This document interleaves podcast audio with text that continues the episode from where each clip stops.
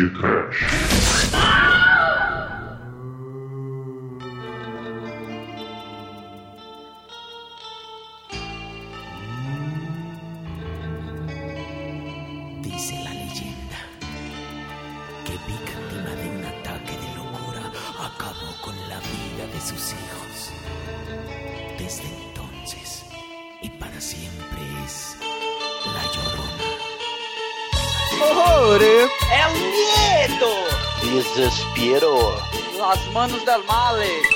Vermelhas. Ah, muito bem, começa agora mais um podcast. Eu sou o Bruno Guter, ao meu lado está o Jesus mágico da The Dark One Productions, Douglas Freak, que é mais conhecido como é o Exumadore. Caso do acaso bem marcado em cartas de tarô. Oh, oh, meu amor, esse amor de cartas claras sobre a mesa é assim. O signo do destino, que surpresa ele nos preparou. Oh, oh. Meu amor, nosso amor estava escrito nas estrelas. Estava assim. Sim, tá escrito nas estrelas. É o destino. Vamos gravar Santa Sangre, o filme do visionário, do tarólogo, do psicomago insano do mal. Alejandro Jodorowsky com El Cine Masmorra. Sim, preparem-se ouvintes para a jornada espiritual maníaca, insana, psicodélica do podcast, não é, Demetritos? Sim, do, do Glitas. A mãe do. A mãe do. O personagem principal podia se chamar Joana, né? De Joana sem braço. Não é não?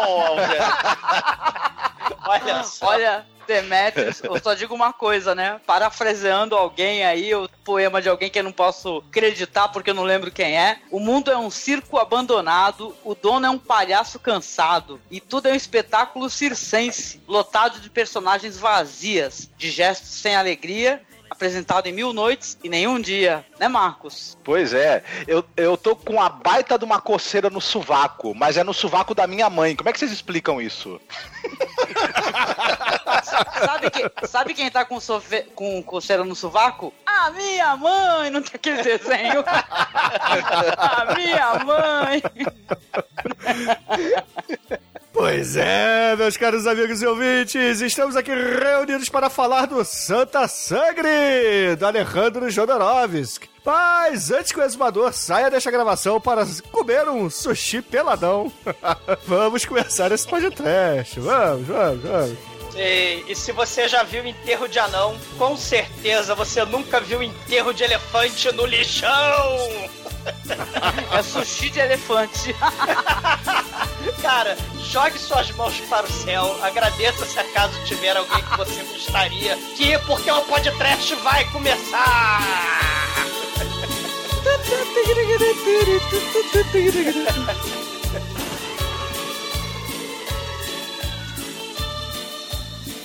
Vamos aplaudir o td1p.com. Pra esse eu tiro meu chapéu. Xiii!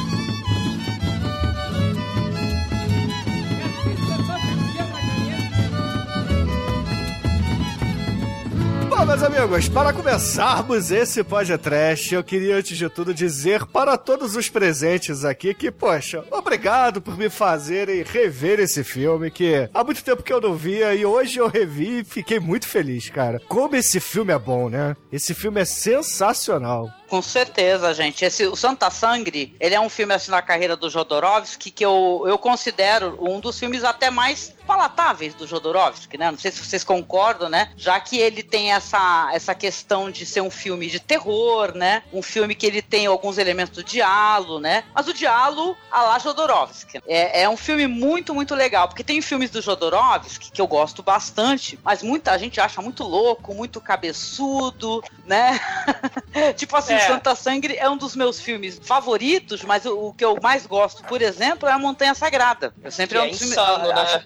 é totalmente insano, entendeu? Ele é muito interessante. Mas o Santa Sangre é algo assim que, tipo assim, é, eu vou, amo e odeio, eu acho. Porque ou você é, se entrega, né, pra história que o Jodorowsky tá tentando contar, né? Ele vai sempre misturar tudo, vai misturar elementos religiosos, culturais, ele faz aquela salada muito, muito interessante. E sabe, depende também do espectador. Não sei se vocês concordam com isso, mas é um filme. E o Jodorowsky em si, esse artista multimídia maravilhoso, é um cara que ele entrega sempre um material diferenciado. Né? Não, não é nada que você vá é, ver em qualquer lugar facilmente. É verdade, o Jodorowsky, depois do, do sucesso hip é, é, Cinema Poeira Meia-Noite, né, dos anos 70, É o Topo, né, Holy Mountain, né, ele, ele vai em 89 fazer o, o Santa Sangre, né, depois da produção que deu errado lá do Duna, que virou um documentário espetacular e abriu portas para fazer o Dança da Realidade, né, o produtor da produção lá do, do filme malfadado do, do Duna, ele falou, pô,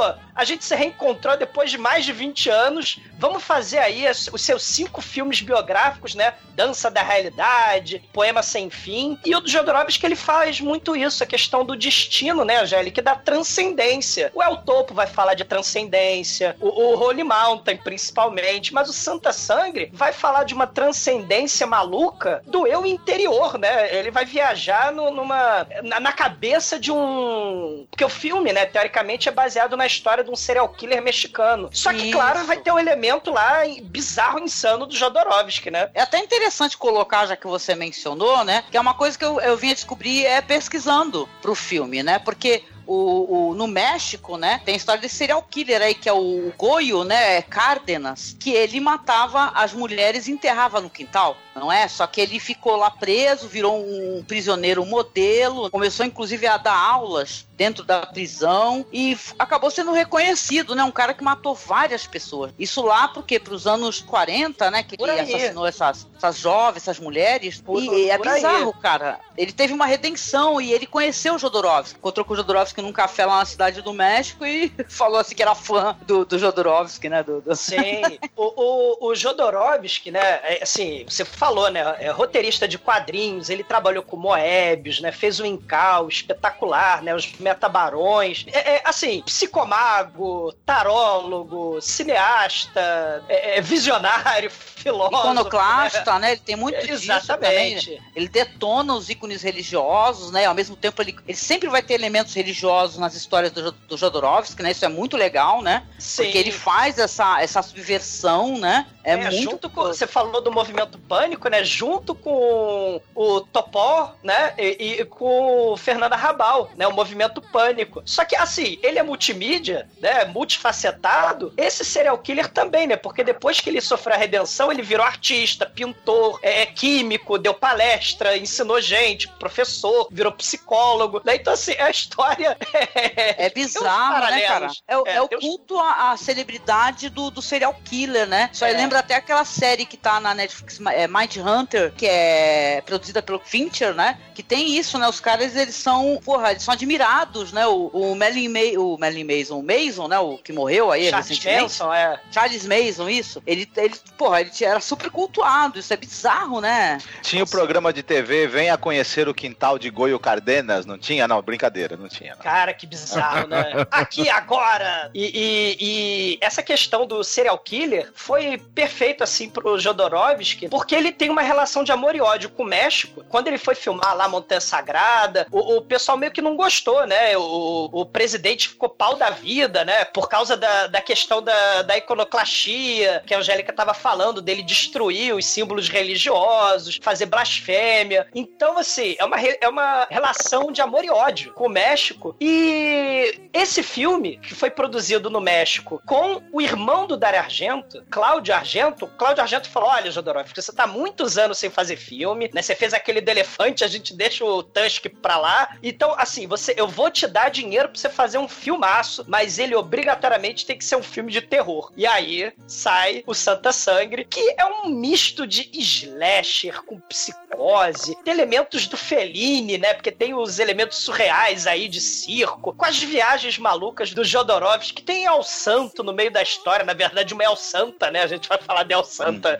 que é muito foda, a gente vai falar mais adiante. E por falar em El Santo, o René Cardona Jr., que é produtor do Santa Sangre, lá no México, ele era filho do René Cardona, que dirigiu uma porrada de filmes do El Santo. E, então, assim, tudo se encaixa aí, tudo é um ciclo, tudo é um destino, é, tudo tá psicodelicamente interrelacionado aí, né? Muito foda. É, uma coisa que eu discordo um pouquinho do que você disse, Douglas, eu não acho o Santa Sangre o filme surreal, né? Porque muita gente fala isso. Eu acho que não, é. Eu acho que é mais a pegada mesmo que a Angélica falou, que é, é a história de um, de, um, de um maluco mesmo, de um assassino serial que surta e começa a pirar na batatinha, né? Mas é, é mais pro psicose. Mas a, mas a surrealidade, ela se encontra nos elementos assim que o, o, o diretor coloca em cena, tipo um, um, enterro de elefante, entendeu? É aí que começa a ver essa quebra da realidade. As pessoas é. avançando na, na, na, carne do bicho, a entendeu? Santa sem braço na piscina de sangue. É, não, eu isso. sei, eu sei. Isso tudo, gente, é, assim, é minha visão, tá? Eu acho que isso tudo aí são apenas signos que o, o diretor coloca para mostrar a viagem toda do, do protagonista, né? Porque isso tudo tá ah, passando sim, dentro é. da cabeça dele. Então, não é que seja surreal, tem um, um, significado. Porque o surreal não tem explicação. O surreal é apenas algo que é viagem, entendeu? Não, não ah, tem sim. explicação. É. Tudo que o, o Jodorowsky o, coloca em, em, cena, né? Tudo que o Jodorowsky coloca em tela tem um significado. Por isso que eu acho que não é surrealismo, entendeu? O movimento pânico se afastou, inclusive, do surrealismo. O Jodorowsky mesmo,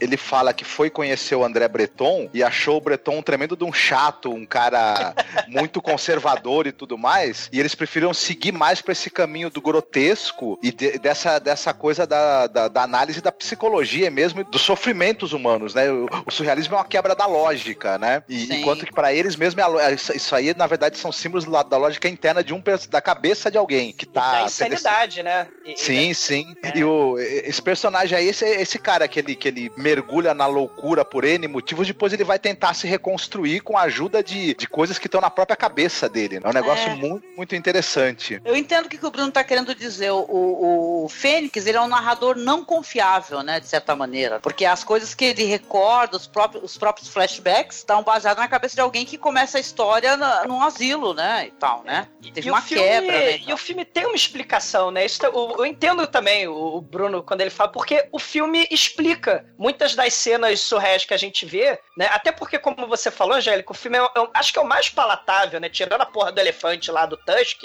é, é, o, é o é, né? Deixa esse filme pra lá. Ele, ele é, o, é esse o... é o filme do elefante palatável, na verdade. Exatamente. Né? É o filme palatável onde se explica, a, a, vamos dizer, os elementos bizarros não convencionais do filme, né? É, é, é uma espécie de psicose se passando na cabeça do personagem, né? Porque o psicose do, do Hitchcock, né? Ele não se passa na cabeça do, do personagem, é um mistério, né? É, é, mas nesse, o Bruno realmente falou, né? É, a gente vê a cabeça, as cenas insanas na cabeça do protagonista maluco, né? É, é, Esse filme tem muitos elementos do psicose, tem elementos, se a gente for pensar, da, do Mãos de Orlac. Mãos de Orlac, ah, certeza. Ele, Jodorowsky era um cinéfilo também, é um cinéfilo. Então ele trouxe elementos de outros filmes famosos aí e muito interessantes, de também de crime, né? De suspense, enfim. Ele tá bem dentro dessa tradição dos filmes mesmo, de terror psicológico e de crimes, de sociopatas e tudo, tanto que traz elementos de filmes icônicos dele. Isso é muito legal, mas transformados ah, pela maluquice, né? E, ah, e lisérgica é. do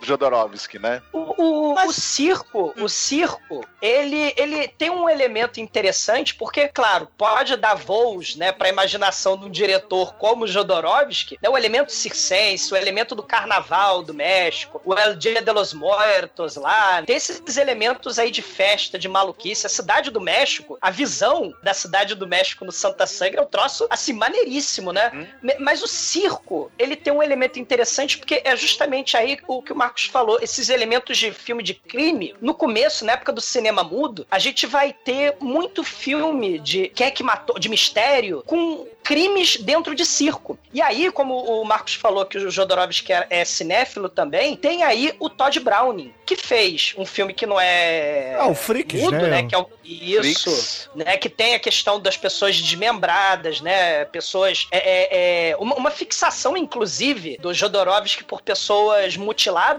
Quem viu Dança da Realidade, né? Assim, espetacular a explicação, né? A mina, né? Que tinha lá o, diama, o dinamite lá, né? E, e as pessoas viravam mendigas porque é, é, tinham di- dinamites abandonados lá pela cidadezinha do Chile, né? E, e- e aí ele tem uma obsessão ao longo de toda a carreira dele por gente desmembrada. Então aí a gente tem o Freaks, mas a gente vai ter um outro filme O- do Todd Browning que, eu- que eu queria mencionar, hein, Marcos? É, é o The Unknown, né, de, de 1927. É um filme considerado perdido, né? O, o Lon Chaney, ele é o Alonso, que é um cara que finge que é braceta, e ele arremessa as facas lá na, na moça com as pernas. E no final das contas, ele tem os braços e ele assassina as pessoas, só que ele tem dois polegares. Olha aí o grotesco, né? E, e- e- Aham. e aí, né, é, um- é um negócio maneiríssimo esse filme, porque ele acaba decidindo cortar os braços pra that ficar com a, com a namorada, né? É, é, a- é, é, assim, o filme é Doideira. bizarro. É, O filme The Unknown é dificílimo de achar, ele é considerado perdido. Procurem, né? Não sei se vocês vão achar, mas é, é- é- é maneiríssimo. Tem esse elemento do circo, do crime, né? O, o Jodorowsky ele vai ter esse- esses elementos aí dos filmes antigos, né? O Fellini, Sim, o sim. Hitchcock, né? O Todd Browning, que era outro cara também que é, é, assim, é, Hol- Hollywood, né? Assim, ah, o cara fez o Drácula. Parabéns pro Todd Browning. Mas depois ele resolveu fazer um filme assim, tapa na cara, tipo Freaks. Aí ele acabou no ostracismo, né? Hum. Mais ou Legal. menos se a gente fizer paralelo com a história do, do Jodorowsky, né? Que tentou revolucionar o cinema, né? O documentário Duna tá aí, né? E aí levou um tapa na cara de Hollywood e Hollywood sugou, né? a- as ideias da mente criativa do, do, do Jodorowsky e, e aí a gente tem Alien, né? Star Wars, né? E, e por aí vai. É, é- Pois é.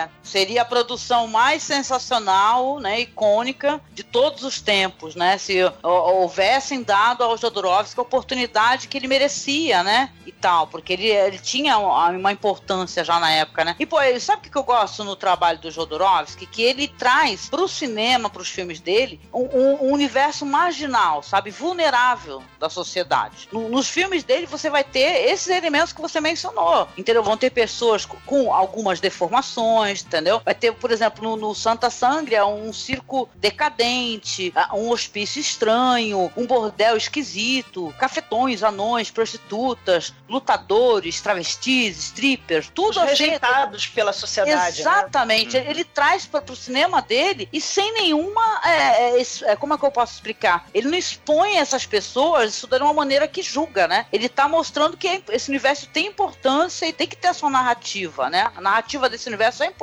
na história Eles são quase um- uma leitura. Ele faz, ele pega esses elementos todos e faz uma leitura meio mítica. É, muitos, muitos cineastas meio malditos, assim, ou que estavam é, no ostracismo, foram filmar no México. Aí você tem o, o Buñuel foi, foi fazer uma visão mais realista do México, né? O, Uhum. o Sam Peckinpah fez aquela visão do, do- da violência e uma visão do lado mais podre da sociedade mexicana. E o, e o Jodorowsky ele pega essas, esses, o pessoal da, da, da- como a Angélica falou, os, os travestis, os artistas de circo, os mendigos, mas ele cria um México quase que mítico, quase que fantasioso, porque ele recria tudo isso com essa imaginação delirante dele. É, talvez Sim. até do- do- do- das pessoas que foram tra- eh, cineastas famosos que foram pro México, ele é o que talvez fez um retrato mais delirante e, e- e curioso assim do, do, do país, né? É, viva o LSD, humano. o peiote, o cogumelo, né?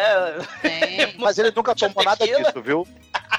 Ah, mas É dentro desse universo Imagine. é, mítico que ele coloca na- nas obras, nessa obra mesmo em si, ele coloca muitos elementos, até que inclusive os nomes dos personagens, né? Fênix. Fênix é essa ave que ela se renasce das cinzas. A, a, a mãe se chama Concha, né? Concha é, é, em espanhol é vulva, né? A vulva feminina, né? A amiga salvadora dele é a alma, né? Então isso é muito interessante como ele coloca, né? Nas obras assim, que tudo tem significado. É isso que é legal o cinema de Jodorowsky, sabe? Pra quem se propõe a assistir, que tudo tem um significado importante, entendeu? É o topo é incrível, sabe? Ele vai encontrando essas figuras é, sensacionais, né? Que é uma história, tipo assim, um western spaghetti totalmente diferente de tudo que você possa ter assistido, né? Então é um É. cinema, assim, tu se abrir pro cinema. Tanto que eu sou, eu, a gente tem um blog lá de cinema alternativo, e eu sempre achei que a minha visão, ela se abriu muito a partir do Jodorowsky, entendeu? Ah, a gente tem um cinema antes e depois de, da gente ter conseguido conhecer a obra do Jodorowsky, que aqui,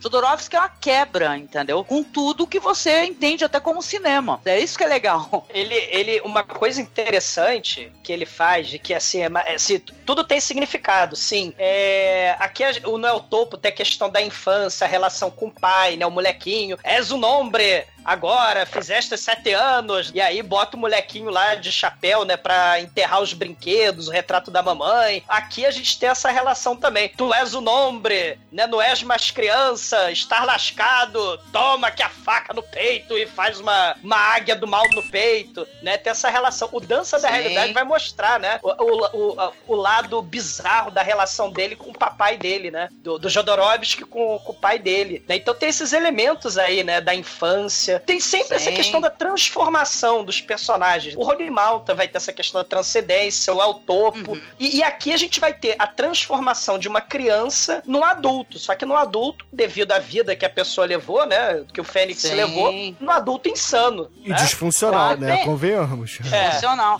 Não, vai ter a descoberta é, do sexo do jovem Fênix, a morte, e depois o que é ser macho, o que é ser homem, né? O que tornar-se adulto, né? Não, e o É próprio enterro dele, como ele né, o, o Angélica. É assim, quando a gente entrar nas cenas, a gente vai ver que tudo é representado ali. Aquele elefante, né, quando é enterrado daquela forma, é o próprio Fênix que tá sendo enterrado. Mas eu acho que a gente pode falar também aqui do, de curiosidades antes das cenas, que o, o Jodorowsky colocou dois filhos dele, né, pra participar do filme. O, o mais novo, que é o, é o próprio Fênix jovem, e o Fênix adulto, É. que é o filho mais velho dele, né, que acabaram O sendo carreira no cinema. também é, É. parente dele, não é o Theo? É Theo É o de Theo. É, É. ele mo- E olha só, o, o cafetão, traficante que dá cocaína pros pacientes com síndrome de Down, era filho do Jodorowsky, que morreu seis anos depois por overdose de drogas. Então, olha só como é que, né?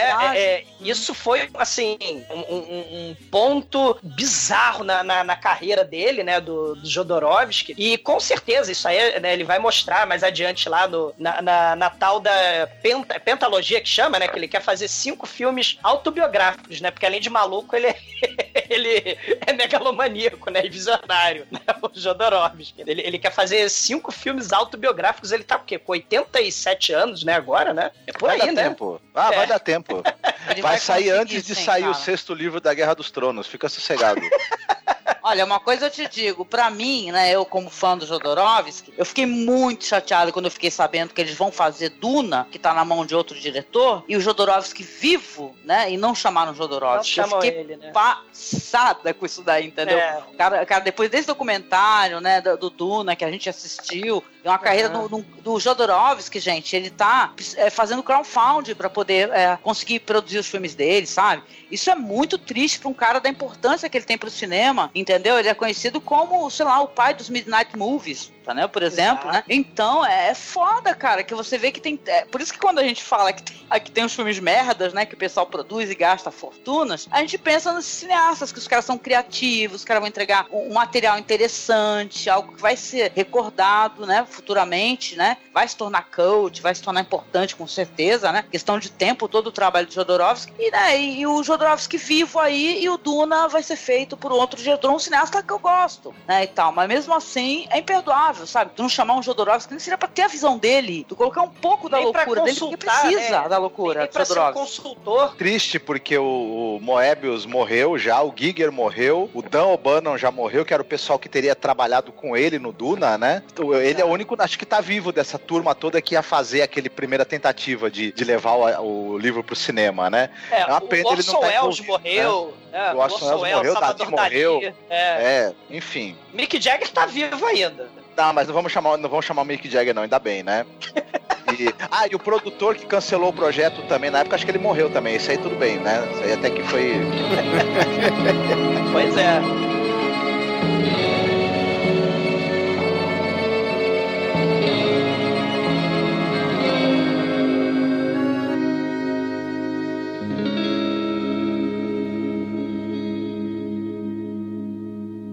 Eu preciso do dedãopia.com. Preciosa.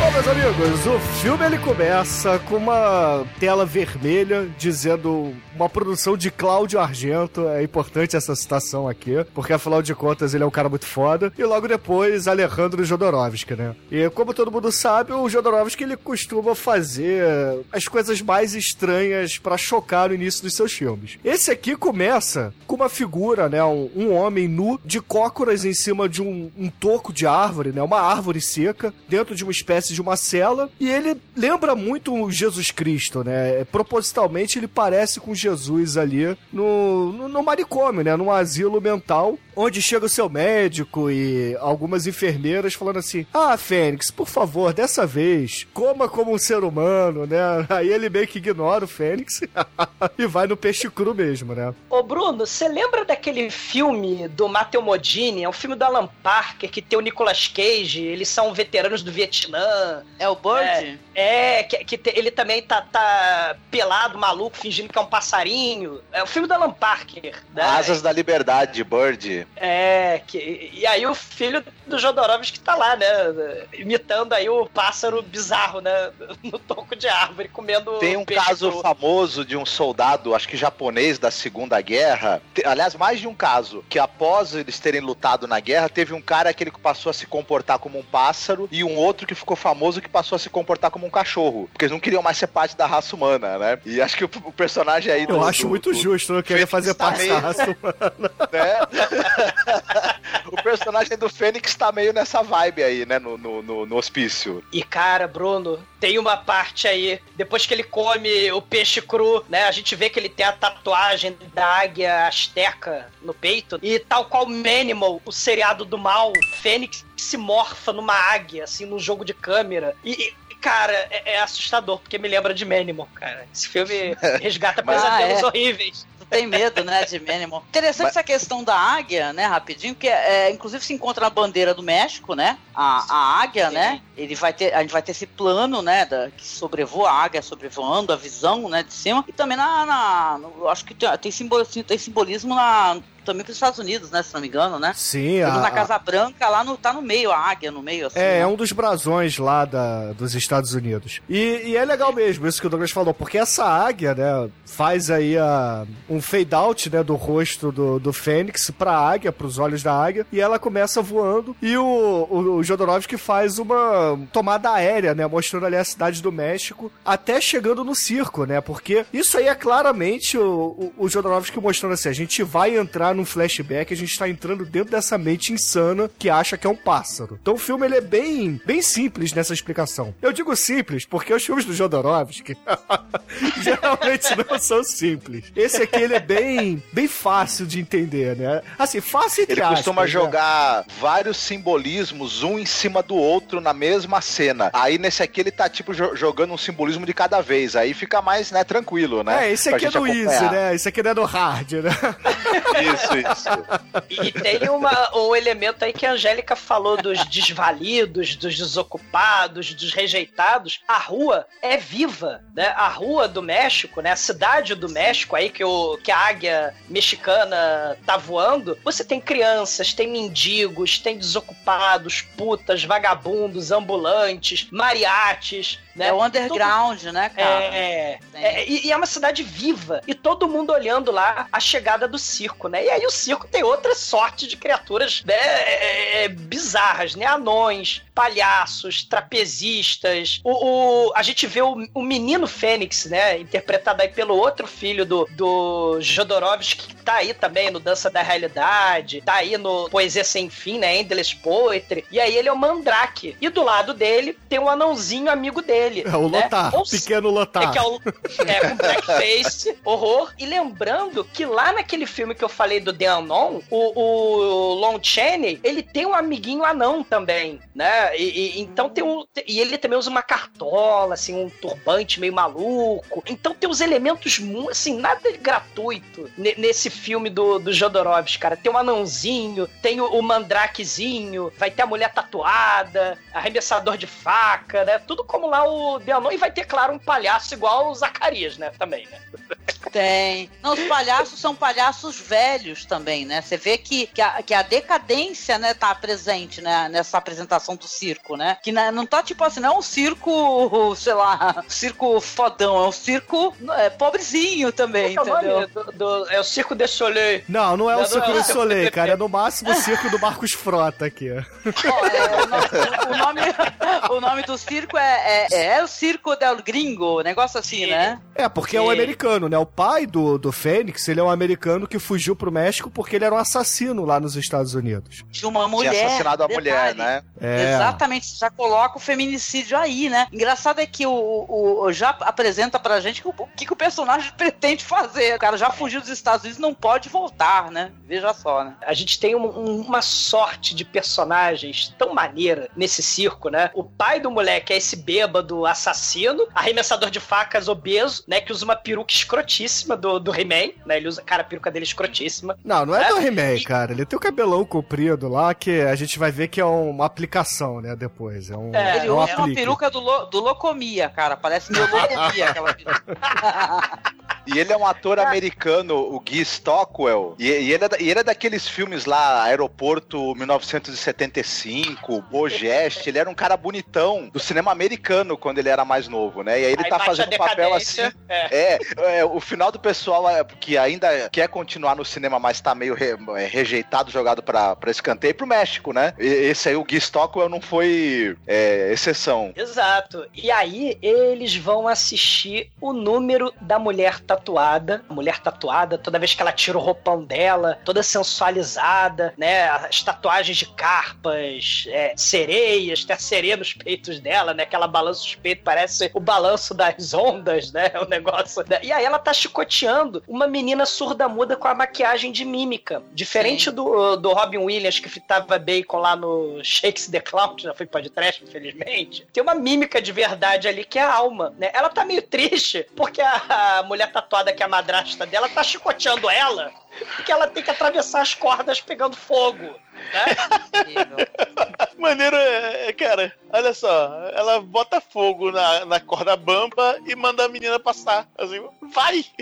Caralho! Não, ainda vem falar assim. Eu me arrependi de ter pegado, que é tipo uma mãe é, é- ela pegou pra Adotiva. criar, né? Adotiva, né? Ou você não, não fale nada, eu ainda eu me arrependi, devia ter te deixado lá quando tua mãe te abandonou e tal. Aliás, essa atriz é maravilhosa, né? Eu tô apaixonada por ela. É até uma T- Tizu, Acho né? diferente. que ela, ela faz a mulher tatuada. Não, ela é lindíssima, um corpo lindo. Mas para além disso, ela me lembra um pouco o que a gente viu ali no, no Bradbury, né? Com o Homem Ilustrado, né? Que a- as Sim. tatuagens dela parece que hipnotizam, né? Hipnotizam os homens, claro, tem a questão do sex appeal, né? Todo, mas ela, é, a tatuagem tem um, um significado no corpo dela, né? Fica o muito interessante. dela.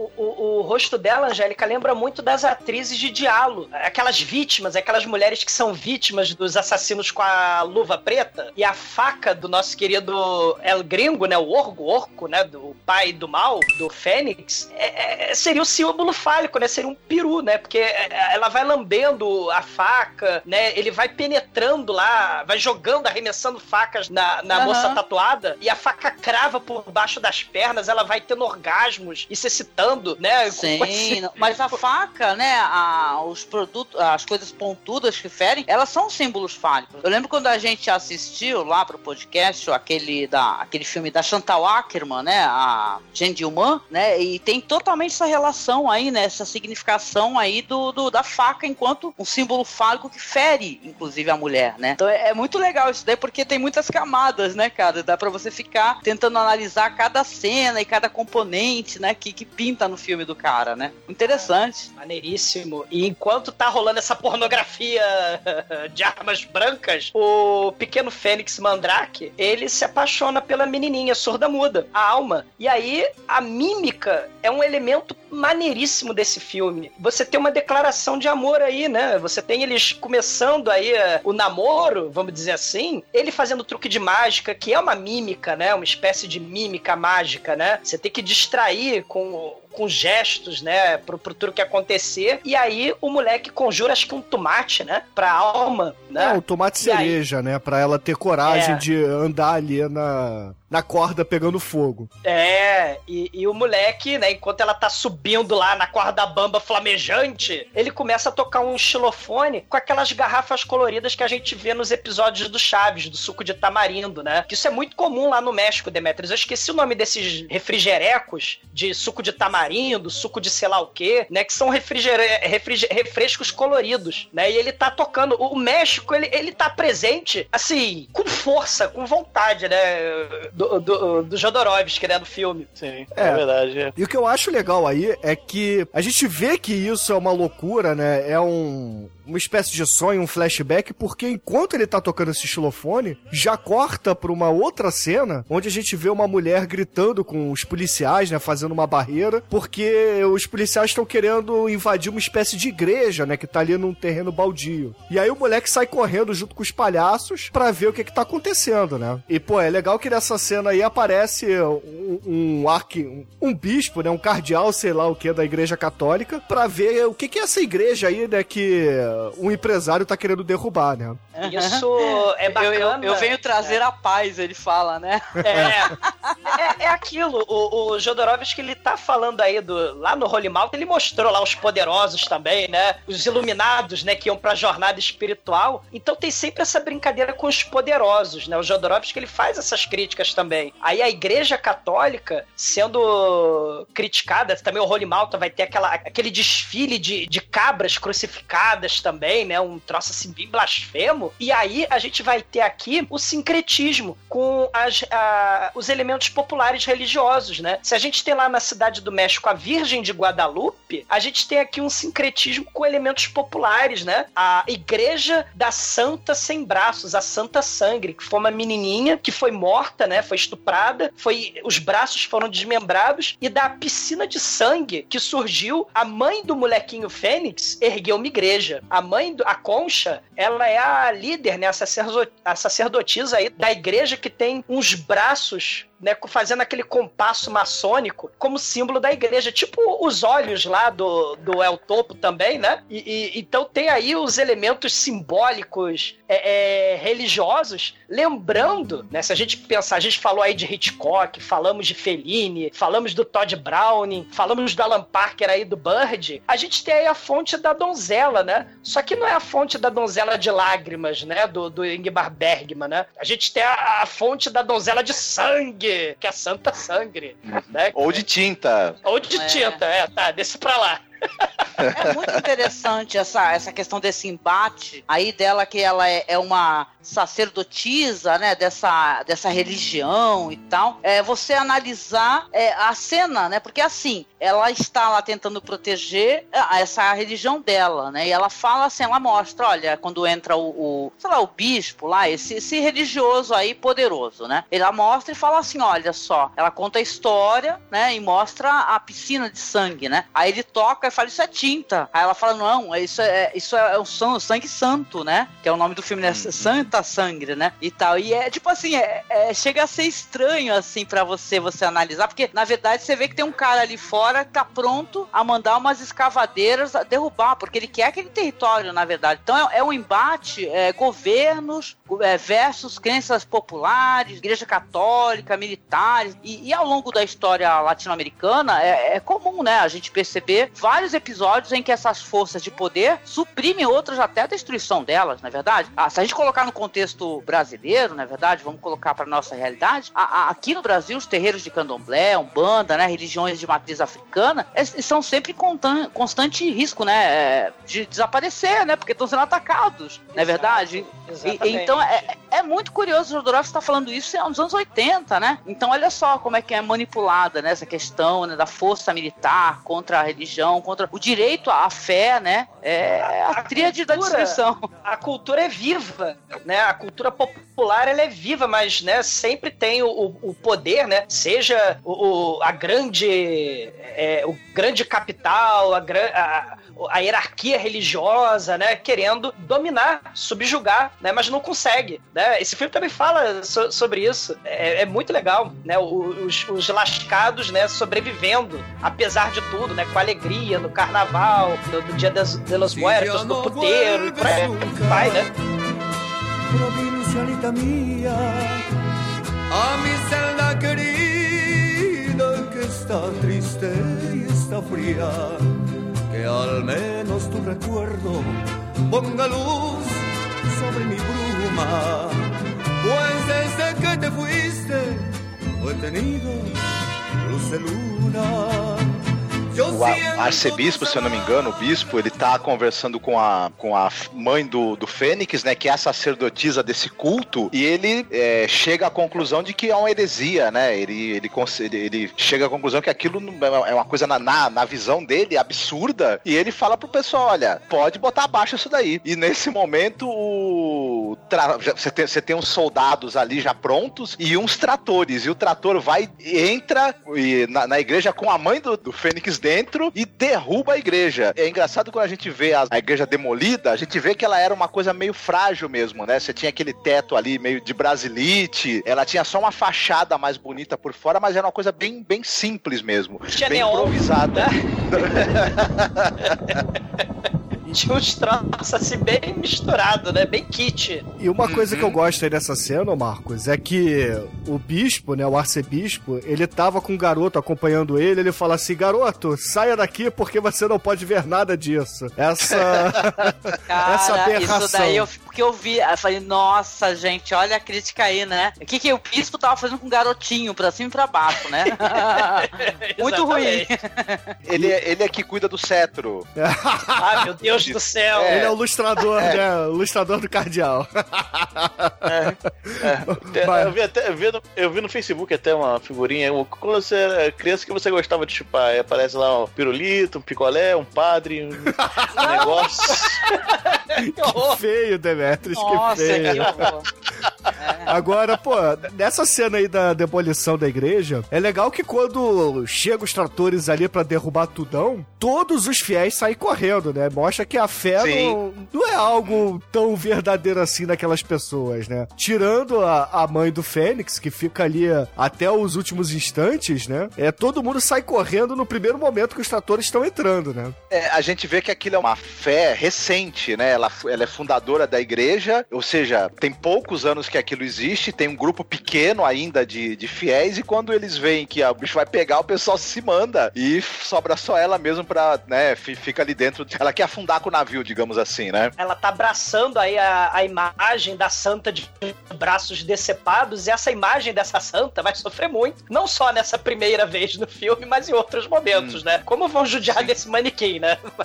Sim. Eu acho que isso também serve para na cabeça do, do Fênix, e a gente vai ver isso mais pra frente, formar um quadro da personalidade da mãe dele como uma, co- como uma, uma pessoa, assim, muito decidida, dominadora mesmo e obsessiva pelas coisas. E, e- e, assim, e, e- dona de uma fé e de um poder muito grande de persuasão. Então, essa imagem vai perseguir também o Fênix ao longo do tempo. É, mesmo depois de, de algumas coisas que acontecerem, a mãe dele vai continuar presente de maneira muito forte. Pra ele, acho que esse momento em que ele vê esse, digamos, fanatismo até dela e essa força interior que ela tem, vão, vão ficar muito marcados pra ele, né? Exato. Mas ela só não é demolida junto com o, o templo dela, porque o Fênix ele invade ali a, a área que tá cercada pela polícia, abraça a mãe e a mãe decide não, não perecer junto com o templo dela, porque o amor de mãe é mais forte do que a fé, né? Sim, Então sim. ela resolve tirar o garoto de lá. É, ela tem que abandonar um dos dois, né? Ou a, a imagem da santa de braços decepados ou o filho dela, né? Ela escolhe Sim. não largar do filho dela e a gente vai ver realmente que, que é isso mesmo, que a, É. a mãe não largará do filho jamais, né? Aí, Principalmente como, ela, como a Santa. religião não deu certo, ela volta a se abraçar com o trabalho, se abraçar literalmente, né? Pois é. Exato. E Tem aí ela elementos freudianos né, na, na obra do Jodorowsky Sim, também, sim, né? Esse sim. negócio. E aí ela, ela vai lá pro, pro circo, ela resolve. Mas não antes, ô Douglas, a cena de transição que tem você saindo do botequim e vomitando no cantinho ali, doidão. Porra, porra, morra muito, né? Isso é importante frisar, né? O exumador vomitão.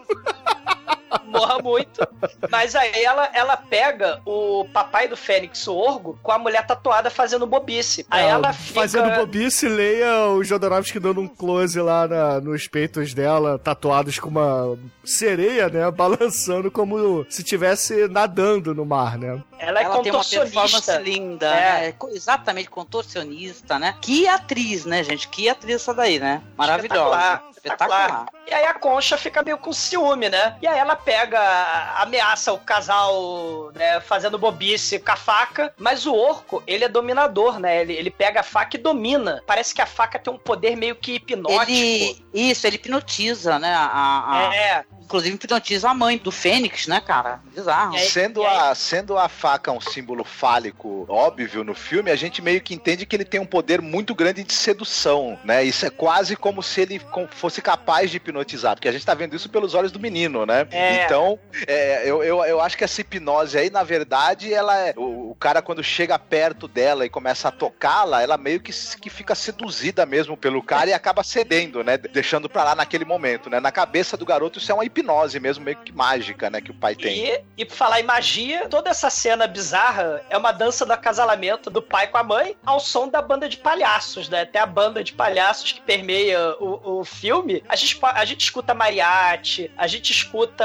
Mambo. É, é, é, mambo, É. música típica é, é, mexicana, né? é, música de carnaval e, claro, a banda de palhaços. E o moleque, ele vai lá na, onde tem a palha dos animais, né? Na tenda lá da palha, ele acaba testemunhando pai e a mãe fazendo bobice lá na, na, na palha. E, e aí. E é a um mãe com a momento- roupa ritualística, né? isso. E aí o moleque, seja. né? Ele, ele confunde o barulho do sexo da mãe, né? A mãe lá tendo prazer e tal. Ele confunde com dor. Então ele tá tendo aí um ponto de virada. Ele tá perdendo a inocência, ele tá presenciando o sexo dos pais. E aí ele deixa de ser criança. E nesse momento, né? A gente tem um elemento importante aí. O moleque, ele tinha sido apresentado em cima do elefante, todo feliz, todo ingênuo, todo criança, né? Todo moleque pimpão. E aí, quando o moleque deixa de ser criança, porque afinal de contas ele presenciou que pra ele é algo terrível, é semelhante à dor, que ele, ele, ele confunde o, sec, o prazer da mãe com a dor, a gente tem aí o elefante começa a definhar cuspir sangue, né? O elefante vomita sangue pela tromba, sei lá se o elefante vomita sangue pela, não sei, não sei se é pela boca, pela tromba, né? Mas o, o elefante ele tá morrendo, ou seja, é a morte da infância do moleque. É a Já morte o primeiro, da infância dele, isso É. mesmo. é o primeiro elemento aí de transmutação aí do moleque. E você tem uma relação desse sangue que o elefante tá vertendo com o sangue ali que você tinha na, na igreja da mãe dele, e, né, e esse sangue aí como, como esse, esse símbolo de descoberta da sexualidade, mas a sexualidade sexualidade como algo doloroso, sofrido, enfim, né? É, se a gente pensa em líquidos seminais como, né, a consequência de um prazer, o sangue, ele é consequência de um elemento de violência, de dor. Então, é, o elefante, por sua tromba, está ejaculando sangue, né, Marcos? Uma coisa horrível, né? Oh, yeah. Não, moleque- Não é à toa que o protagonista é, ele vai ter essa questão da, da psicose dele relacionada com o desejo sexual. né? É, eu vejo esse elefante aí como a vida do próprio Fênix, né? Porque o elefante não vai aparecer apenas nessa hora, né? Ele aparece em outros momentos no filme e sempre quando tem uma virada. Então a- aí é, é o moleque saindo da infância pra, digamos assim, a adolescência dele, né? E vai ter a morte da infância dele. E só que, pô, o elefante na verdade é o próprio Fênix, né? Porque ele aparece pro mundo, ele aparece no circo, é sentado no elefante, né? Então é Sim. É a representação do, do, do próprio Fênix, né? Apesar dele ser uma ave, teoricamente, né? Ele é representado como um elefante. Agora, por quê? Ele é a ave que morre e ressuscita, né? Perguntei pro Jodorowsky por quê, né? Eu não sei. Cara, uma referência clara à Disney, Dumbo, cara, com certeza. Ah, é. Boa, Demetrius. Parabéns, cara. Olha só, Eu não sei o que É, seria esse programa um sem você. mês. eu fiquei um mês sem poder falar de ver o filme do Jodorowsky, o elefante. Pô, cl- claramente, pô, a Fênix tem penas. Ele tem um elefante, cara, Dumbo com a pena voa. É, Cara, pô. Gênio. Olha aí. Conocí a una linda morenita y la quise mucho. Por las tardes iba enamorado y cariñoso a verla. Al contemplar sus ojos, mi pasión crecía. Ay, morena, morenita mía, no te olvidaré. Não, e aí, aí vai ter o cortejo fúnebre do elefante, né, no, no, no- caixão dele na- ao longo da cidade, né, cruzando a cidade. Isso aí é algo simplesmente inacreditável, né? E o que eu acho brilhante nessa cena, né, que a cidade para pra ver, né, porque, gente, i- isso é, é o enterro de elefante, eu sei, eu também pararia pra ver. Mas, a gente tem que levar em consideração que isso é, é, é a viagem do Fênix, né, então, provavelmente isso não aconteceu, entendeu, e é, é ele viajando lá na, na importância, né, do, pô, eu sou a pessoa mais importante desse circo, eu sou a criança, todo mundo tem que prestar atenção em mim. E aí ele percebe que quando o elefante é, é jogado, né, porque o elefante não é enterrado, ele é jogado de um precipício, e aí tem um povo bunda que tá lá do outro lado do, do barranco, né, que são, são os abutres, né, são os vermes que vão comer o, o corpo do elefante, né. E, cara, é, é, é muito bizarro, né, porque... Essas pessoas estão meio que pintadas de branco, né? A gente é vai ver que são. É, mas, mas, é, mas a lama deixa eles meio brancos, assim, e a gente vai ver que, que mais pra frente isso vai voltar, esse símbolo aí do, da pessoa pintada de branco, saindo da terra, relacionado com morte, é um negócio interessante. E o pessoal vai, vai, vai lá, né, papar o elefante, né? Cara, É, é, é, como se fossem cena... os vermes mesmo, né? É, O Jodorowsky troca os vermes por seres humanos do, do mangue, né? Um monte Parece- de Chico Science ali.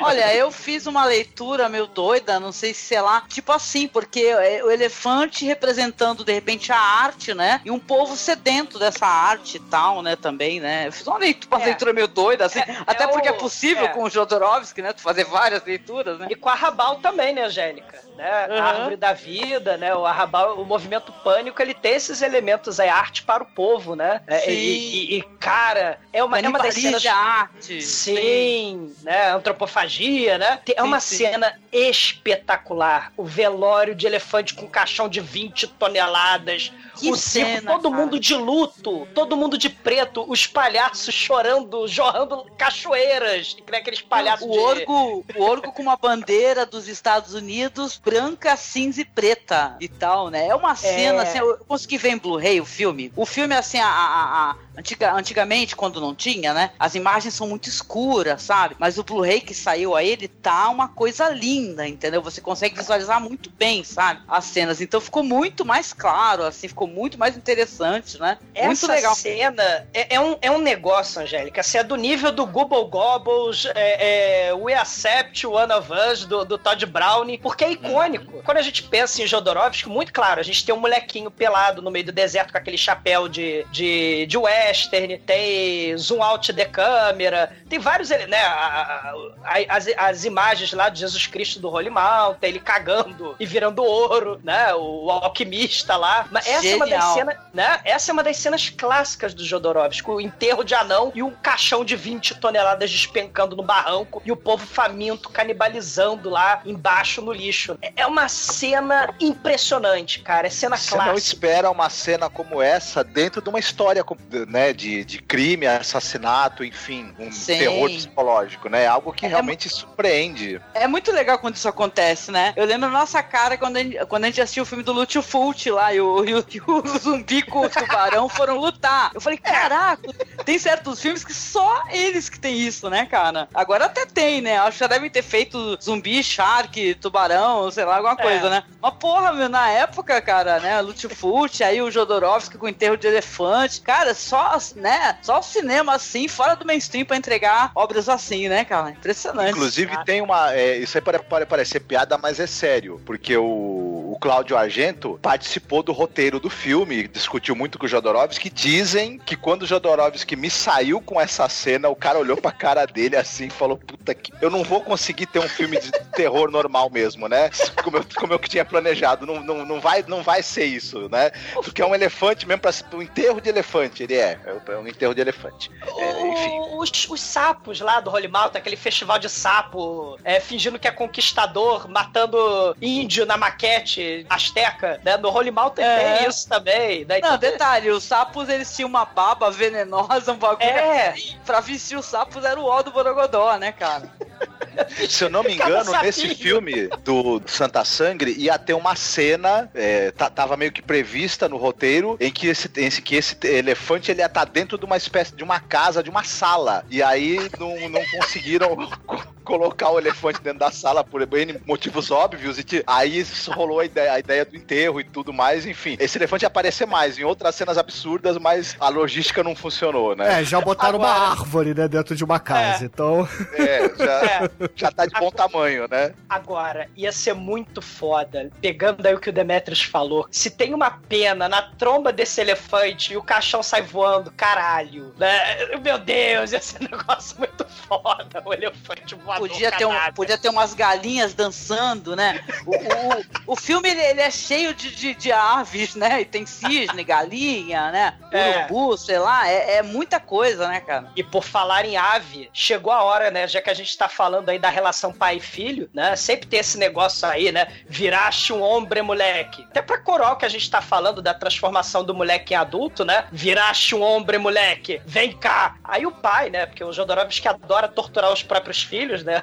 Nos, nos filmes, né? Isso tá claro. Ele amarra o moleque na cadeira. Itália, na base da facada. A águia asteca no peito do moleque. É, é um momento assim sádico, né? Sim. Não, e esse negócio do que é ser homem, o que é ser macho, né? Ele fala, o pai fala pro filho, né, o orgo, agora você vai aprender o que é ser homem, né? E isso é triste, né? É sofrimento, né? O que, que representa a, a masculinidade, as marcas que essa masculinidade vão deixar no menino, né? É, é bizarro, cara. É um show de bizarrice. E é muito triste mesmo a cena do menino sendo torturado, né? Uma tortura. É, isso também, e também pode ter. O pai dele se veste com a roupa, com a bandeira, com as cores dos Estados Unidos. Você acha que pode ter uma leitura aí da- das agressões que o México sofreu também ao longo de muito Sim. tempo, né? Sim, sim. Com certeza. O, o- a alma, ela é uma espécie de tentativa de conforto, né, pro, pro moleque, né? Ela faz a mímica do passarinho, né? Ah, Você tem um pássaro talhado em sangue no peito, né?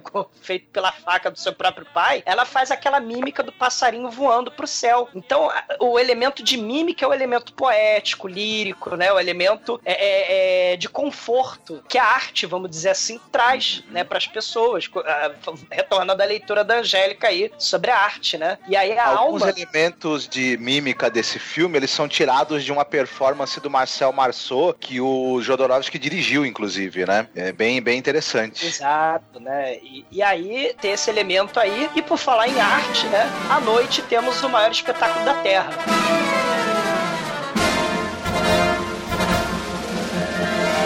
A mulher tatuada lá no meio do circo, no meio do caos que é o circo, né? Vendendo pros adultos que estão no circo lá as fotos dela do, do ensaio sensual dela pra, pra Playboy mexicana, né? O, o pequeno Fênix coloca a alma dentro de uma caixa de vidro e ele, num passe de mágica aí, transforma a alma na concha. E aí a concha sai pelo teto, né? Sai assim voando praticamente, né? Como se fosse é, é, um passe de mágica. Ela vai até o teto lá da lona do circo. E É uma Desliza cena maneiríssima. cabelo dela, né? Ela É. tá com uma argola na- no, no cabelo dela, né? É, Ela é uma, o espé- garoto- uma espécie de trapezista, né? Algo É, é, o garoto, ele transforma o- a vida dele, né, o truque de mágica dele, numa ode às duas mulheres que ele ama, né, que é a alma e a própria mãe. E, e é muito legal essa cena porque ah, quando a mãe, né, a concha, ela tá sendo erguida pelos cabelos até o, o trapézio mais alto ali, né, até a haste mais alta, ela vê que o orgo, o papai, né, o seu marido, é, tá novamente se engraçando ali pra mulher tatuada. E aí ela imediatamente começa a gritar, né, cheia de ciúmes, dizendo assim, ah, me desçam agora, né, me desçam agora. E o garoto, o Fênix, ele fica desesperado e não sabe o que que tá acontecendo. Ele pensa assim, será que minha mãe tá tendo algum problema, ou o truque deu errado?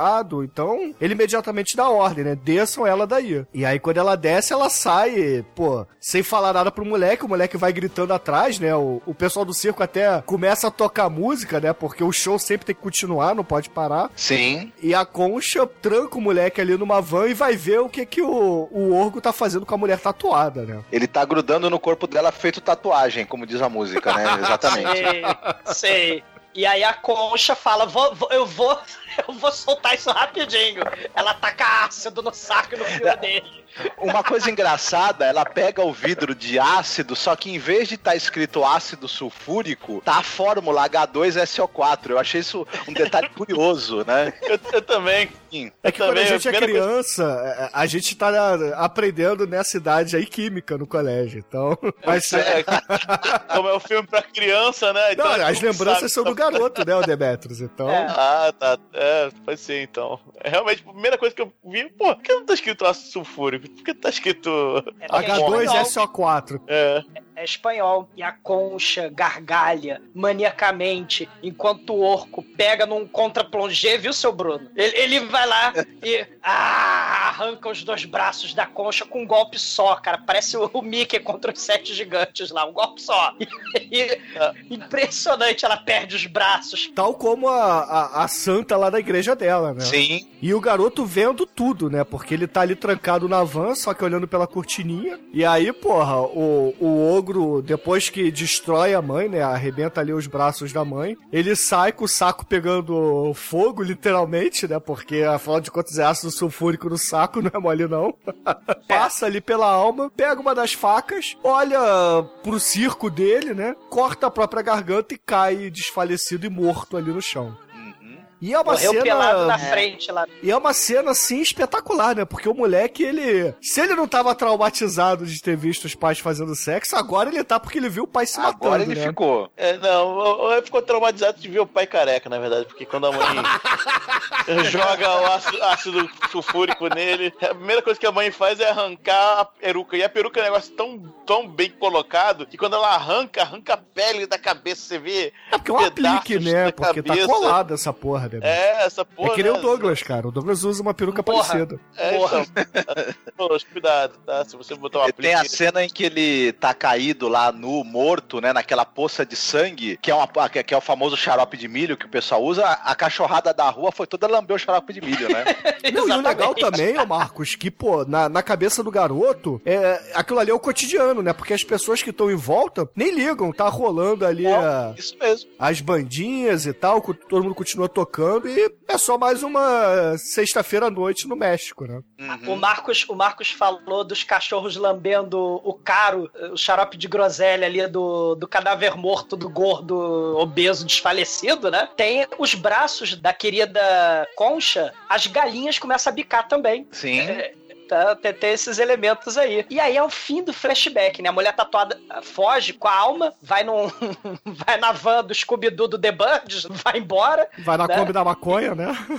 Vai, vai, vai na, na Mystery Machine. É o fim do flashback. O Fênix, né, o Bird, ele volta pro tratamento lá no, no hospício. E aí os médicos resolvem fazer um tratamento muito foda. Eles pegam o Fênix e pegam uma galera com síndrome de Down numa cena, né, que assim, o Jodorowsky não faz concessões, né, ele vai mostrar mesmo o pessoal com síndrome de Down, que nem o Crispin Glover, quando ele dirigiu lá o What Is It, né, com, com o pessoal com síndrome de Down, né? Não, então E- os idiotas também, né? no- Não, o próprio Freaks também, né? Que você Sim. tem a- também a presença do, do pessoal que tem deformações, e- embora a síndrome de Down não seja uma deformação, né? E tal, mas, e- e- mas, mas, é, ma- mas é interessante que ele mostra esse- esses garotos de uma maneira também muito respeitosa, né? Eles estão ali Isso. se apresentando, eles falam seus nomes, enfim, ele, é- ele é- ele é apresentado pra eles porque eles vão ter um passeio pro cinema, né? E É tal. claro. Eu, eu lembro o filme que eles vão assistir. Robson ah, o Crusoe. Robson Crusoe. Não, eu queria até mencionar, né? Porque olha só como ah, são diferentes formas de tratamento quando você coloca pessoas, é, você quer remontar um outro filme, no caso Freaks, é, do Todd Brown. Eu lembro que quando eu assisti aquele filme The Sentinel, né? Que é o Sentinela dos Malditos, o, o filme ele tem uma, uma apresentação super problemática de pessoas com,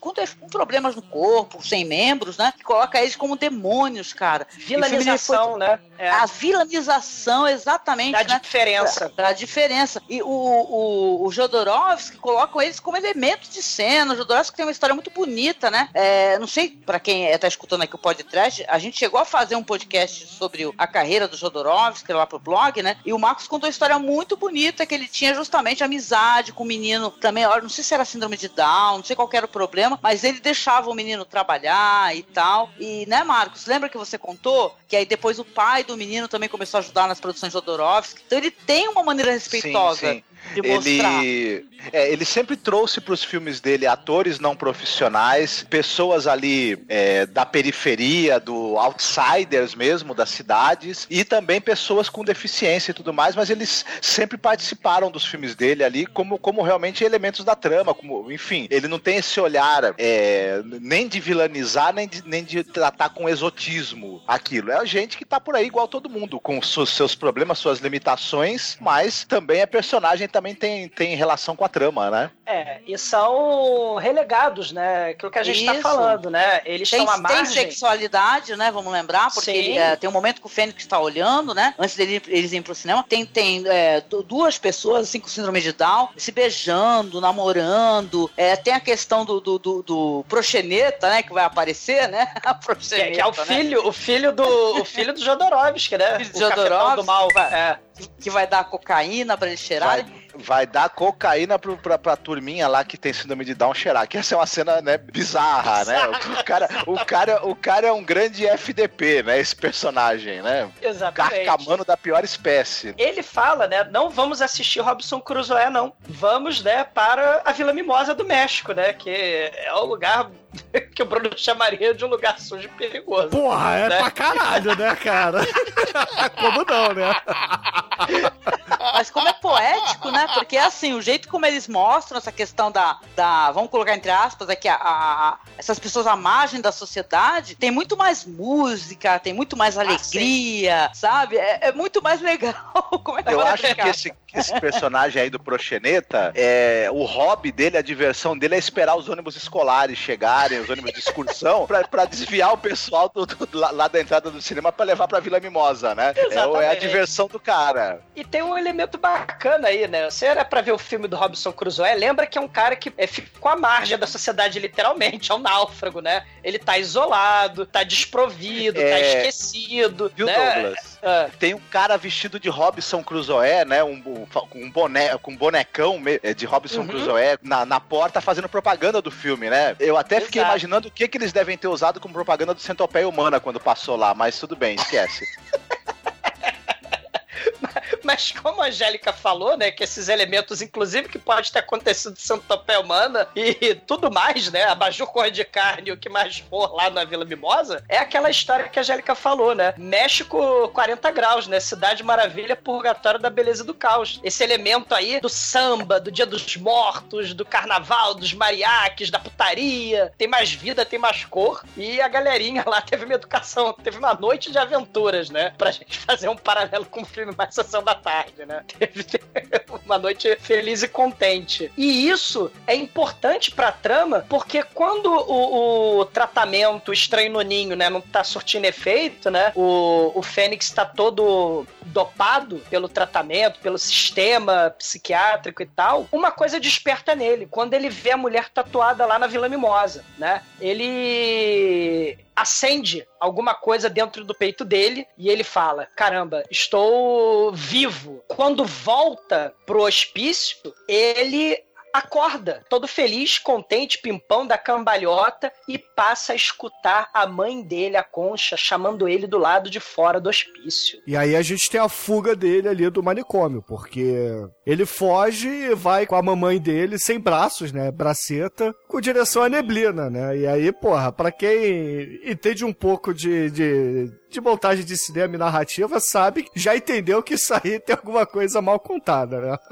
Ir pro meio da neblina É. não é uma coisa muito legal, ainda mais numa cidade Uhum. quente como é o México, né? Sim. É um mormaço. E detalhe, hein? Ele pulou lá, é, é que nem tu tava falando, Douglas. Ser filho do Jodorowsky é aventura mesmo, é coisa certa. Porque tem dublê não, rapá. Pula dessa porra aí, entendeu? Um Ele cordinho, pulou uns caraca. três, quatro andares, sei lá, aquelas, quantos metros é aquilo, cara, com uma cordinha. Impressionante. Pois é, mas o, o, o pai tinha feito seguro pra ele. Se ele quebrasse a perna, ele recebia algumas pesetas, parece.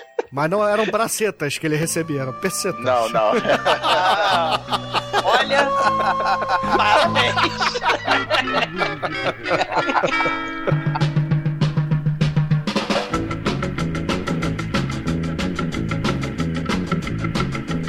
E aí a gente volta pra mulher tatuada, né? Ela tá atendendo três clientes, sempre são é, soldados é, do mal, né? O, o Jodorowsky tem esse elemento aí, né? Com soldados, com fascistas, né? E tal. E um deles, um desses soldados do mal, resolve estuprar a alma, que agora é Estuprar adolescente, não, né? Inclusive. estuprar não. A, Sim. a mulher tatuada oferece ela. Isso, ela tá tentando prostituir a menina, né? Tá Exatamente. dormindo. Bizarro. E Ela, ela, ela atende os clientes e a, e a, e a alma é bônus, né? Que ela É oferece, a bizarro, filha né? adotiva. Isso, e, e, e a atriz, a Sabrina Denison, Denison, né? Ela, na verdade, é surda muda mesmo, né? No, na, na, na vida real. É sósia da Vanessa Paradis Joletaxi, né? Porque é impressionante. Ela é a cara da Joletaxi, né? Agora ela tá adolescente e ela resolve fugir da zona. E ela foge da zona, né? Da garrafada no cara, sai correndo. Tem um baile de carnaval, tem o Dia de los Muertos, tem É, o Dia dos. Mortos que tá rolando ali, né? É que nem o filme do James Bond aqui no Brasil, cara. É sempre putaria no México, como é no Rio de Janeiro é carnaval. E um elemento surreal, bizarro do nada. Chega um cara que fala: Oi, tudo bem, surda muda? Você quer a minha orelha? O sujeito arranca a orelha dele, arranca a orelha fora e dá, de, e dá pra ela comer. Afinal de contas, ela é, surda. Então você quer uma orelha? Aí ele quer que ela coma a orelha, né? O Marcos fez uma leitura tão boa dessa cena aí, eu a gente tava assistindo juntos, né? Essa questão da, da violação, né? E tal, de você tentar se impor, impor o teu corpo, assim. Lembra, Marcos? Хорошо. Você chegou a comentar comi- comigo aqui na hora que a gente tava vendo essa cena? É, ele viu essa menina nova aí no, no meio da rua, no, no, no local ali que é uma zona, né, de, de baixo meretrício. Ele já logo foi, né, fazendo, fazendo coisas obscenas com ela logo de cara, né? E, a, o- e essa orelha que ele tenta colocar na boca dela é um símbolo meio, meio óbvio disso, né? A tentativa de introduzir uma parte do corpo dele nela, né? Sem a, sem a vontade dela. Negócio meio mais, mais mostrado de uma maneira muito é, interessante e simbólica no filme, né? E por falar em simbolismo, né? Os nossos queridos clientes do mal vão embora do quarto da mulher tatuada. E olha o elemento de olha o elemento Dario Argento aí, né? O alimento profundo rosso aí. Profundo rosso, literalmente, né? Porque uma mão com unha pintada de vermelho, é, a mão pintada de profundo rosso, né? De, das unhas, fica pintada de profundo rosso de vermelho sangue. Porque é festival de sangue Dario Argento pra todo lado. É a cena maneiríssima. É, além, além da, da, da série de facadas que essa mão, que a gente não sabe exatamente de quem é, dá na mulher tatuada, tem uma hora também que, o, que, que além de estocada, o cara te- tenta cortar ela de cima a baixo. É uma cena é, dantesca mesmo, medonha, mas, Gore, mas, mas é. boa, né? Gore mesmo. E assim, não, não fica nada a dever pra cenas aí de, de, de mortes famosas que a gente tem nos diálogos mesmo, né? Italianos, enfim. Sim, sim, Sim. Exatamente. E o que eu acho foda demais nessa cena aí é que até esse momento o filme ele não tinha um gênero exato, né? Ele, será que ele era um drama? Será que que que ele era, né? Aí nessa cena a gente vê que ele é nada mais nada menos que um filme de terror, um slasher do Jodorowsky, né? Porque, porra, Sim, ele sim. faz uma introdução loucaça de uma hora pra mostrar o primeiro assassinato do filme. A gente até meio que percebe que, a, na, na verdade, a trama de assassinatos, ela é o pano de fundo. O- talvez os produtores quisessem o contrário. Eles queriam ela em primeiro plano e as outras coisas podiam ficar, assim, só como pano de fundo. Só que, claro, é o Jodorowsky, né? Então ele falou, não, vou inverter um pouco isso daí, né? Se eles não vão gostar muito, mas tudo bem, o filme já vai estar pronto mesmo. não vai ter jeito. corta a alma, a corda, e ela parece uma alma penada, literalmente, né? O Bruno também. fa- Não é só o Bruno que faz troca merda de Dílio. A, a- a alma parecendo uma alma penada andando ali nos restos, nos escombros do carnaval. Tem caveiras de, de papel machê espalhadas pra todo lado, né? A cena assim muito maneira, né? De saco Dá pra fazer um voando. videoclipe do Oingo Boingo tranquilo ali, só com Dá. aquelas caveiras que o pessoal abandonou. Tá. E, e aí ela vê a alma, né? Entra no quarto da madrasta, descobre que ela tá toda banhada em sangue, medo, horror e desespero, né, cara? E, e a alma, ela realmente está perdida, tá combalida, é uma alma penada, literalmente. E a gente corta. Mas né? pra ela isso também foi uma libertação, de certa maneira, porque essa madrasta era terrível com ela, né? Exato, né? É, também. Ela se liberta desse é, cordão umbilical do mal, né? E corta também, mais uma vez, é o troca-merda de Dílio aí, né? Pro Félix no show das mãos mágicas. Pro Fênix. Né? É, pro. Desculpa, pro, Fé- pro Félix, ó. Pro, pro Félix, né? Já, meia-noite já quase. É porque você acha ele um gato, na verdade, né? Porque Ah, teve olha esse ato só. falho, desculpa. É, o Marcos também faz piadas maneiríssimas. E, ele vê que o amiguinho anão dele, né, agora é engraxate, e a mamãe tá lá no show de Mãos Mágicas e conta o Gênesis, né? No Mãos Mágicas, né? Conta lá o pecado original, a maçã, a serpente. Sim, ela, sim. Faz, ela faz até a, representação do pecado carnal, né? Fazendo furu... o sexo animal com movimentos de mão. É um podcast, vocês imaginem os Muito gestos bom. é, Ela é uma artista é, dessa espécie de representação, né? Muito bonito. Inclusive, fico pensando aqui é, como deve ser difícil fazer uma, uma sincronia de movimentos, sabe? Porque ela tem que estar com o rosto expressando o movimento que é a mão, né? As mãos enormes, né? Do, do Fênix estão ali reproduzindo, né? Achei isso muito interessante, porque é é de uma riqueza, né? Que é uma espécie de teatro do burlesco também, porque você vai ter isso daí dela se apresentando com esses movimentos, com Fênix com, com as mãos, né? E depois já vai ter uma apresentação erótica, né? E tal. É totalmente diferente do que a gente possa imaginar que rola num, num teatro, né? Assim, né? Eu fiquei impressionado com a sincronia. Deve ter, deve ter precisado de muito ensaio, porque ela vira o olho, o olho para um lado, as mãos dele acompanham, né? Parece que parece que ele, que ele tá em sincronia com o pensamento dela. É, é muito bacana essa, essa sequência, é muito, muito, muito bonita, muito interessante mesmo. É legal, o legal de- desse, desse- dessa cena que começa que ele começa a interagir com a mãe dele, né, como de braços. Eu lembrei de um de uma coisa tão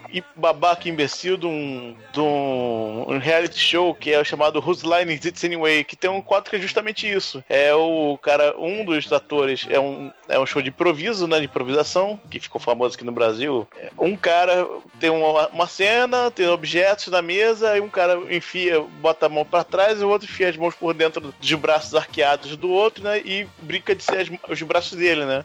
Só que a- a- o negócio, obviamente, na palhaçada é tudo muito mal feito, né? Justamente pra causar humor, mas aí o negócio é incrível, realmente. É impressionante, né? E Cara. lembra um pouco também desse, além do burlesco que a Angélica falou, o teatro japonês mesmo, né? O, ele tá de preto, atra- escondido atrás da mãe, que a mãe é o foco. E ele, ele, ele faz a sincronia impressionante. E, to, e sobe Bessamemútil, né? Porque aí depois vai ter o striptease, né? Da, da, da futura nova namorada do, Fê, do Fênix, né? É. Que tem um figurino é, muito parecido com a dessa santa que a mãe dele venerava, né? Com aquela roupa, roupa escolar, né? E, Parece, ele, né, e, e ele fantasiado de pai. Ele fantasiado como pai, com- segurando facas, imitando aí o pai como ele tratava as mulheres, né? Jogando faca nelas, né? É o que ele entende como é, cortejo, né? E tal, né? É, isso aí é a sedução, né, que o Marcos falou. É muito bem lá no, no início. É a visão do garoto que ele entende ali de. De dança do acasalamento, digamos assim, né? Uhum. É, é- é mostrado ali ele cortejando a menina, porque ela faz o striptease, né? Ela é uma artista, faz o, o strip dela ali pras pessoas, e logo depois vai se encontrar com ele, né? E, e aí a gente vai pra, pra continuação do, do filme Slasher, né? Que é uma parada muito maneira, muito bizarra que o, que o Jodorowsky faz aí. Ele aparece. O, o, o Fênix ele, ele vai encontrar com ela. Ele quer repetir o quadro do lançamento de facas. Ele aparece vestido igualzinho ao pai dele, né? A concha aparece e ordena que ele taque a faca na barriga dela. Porque afinal de contas, ela não pode deixar o filhinho da mamãe namorar com qualquer uma. E aí ele taca a faca na barriga da, da namorada, cara. E ela ignora, porque ela tá popotizada. Ela tá E o, o popotizada e não sangue vai jorrando, né? Da, da, da facada que É. ela tomou, que é uma beleza. Mas ela tá ali impassível, porque ela tá. não- como ela tá hipnotizada, não, a- teoricamente não tá sentindo nada, né? É impressionante. Mas o legal, Douglas, é que a mãe vira pro Fênix, né, e fala assim: é, meus braços e minhas mãos matem essa mulher, né? E aí você percebe que o Fênix, ele tá num- numa contradição interna dele, ele meio que tá sendo dominado ali. Aí ele vai lá e pum. Pega e mata a mulher, né? E com a ajuda do anãozinho fiel, ele põe a falecida na fantasia do burrinho e leva ela pra cova do mal. Era um coelho, É, né? É um burrinho coelho, né? É. Ele, ele pinta ela toda de branco, parece um manequim, a magia do amor, Hum. e ela se transforma num cisne. A gente logo é remetido, quando ele começa a pintar ela de branco e, e o cisne sai voando da cova, a gente logo lembra da maquiagem branca da alma, né? Da menina que ele Exato. amava e que era um A- símbolo a de pureza, pra ele, pureza, né? Exatamente, porque a mãe dela manda matar, manda que ele mate, não é verdade? E ele, é, é, ele vai buscar depois a pureza nesses corpos aí, né?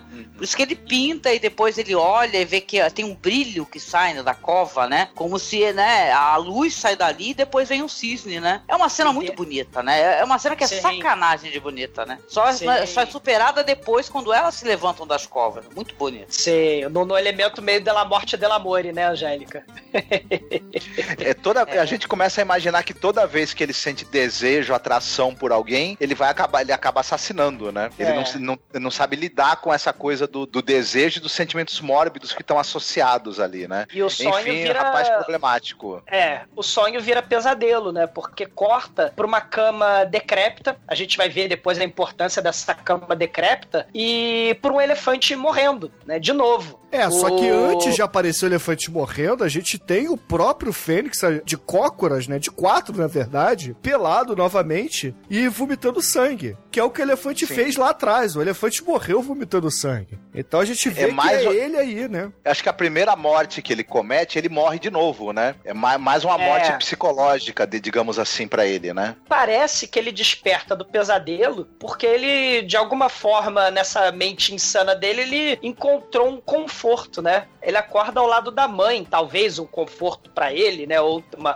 tá, tá lá num link, numa simbiose com a mãe. Tem uma a gente coisa começa indiana aí- também, né? Tem. Isso daí, né? Uma paixão, amor, né? de- É uma coisa mãe, bem né? incestuosa, né? Tem, tem. Tem um amor estranho, amor aí. E tem o que E- de, do, do próprio boxing Helena também, né? Essa, essa parte aí lembra muito, né? Porque é, é um cara submisso a, a, a mulher que não tem braços, não pode fazer nada, e ele tá querendo fazer tudo por ela, né? Ele faz o café da manhã dela, toca piano por ela, faz tricô por ela, né? Tá Você fazendo tudo vai, pela você mãe. vai se, a- se anulando, né? Ele vai cada vez se anulando mais, até vai ter uma referência muito boa depois, com certeza você vai comentar, Bruno, do Homem Invisível, né? Que ele quer se anular, ele quer É. deixar de existir, né? Porque ele já não tem mais controle sobre ele mesmo. Exatamente. Ele- e a mãe ele- até fala assim, né? Você querendo seus heróis aí, seus heróis que não servem pra nada, né? Você nunca vai ser visto no mundo, exatamente como você admira esse personagem aí, né? Que é justamente o Homem Invisível lá do H.G. Wells, né? O Homem Invisível tem a mesma qualidade,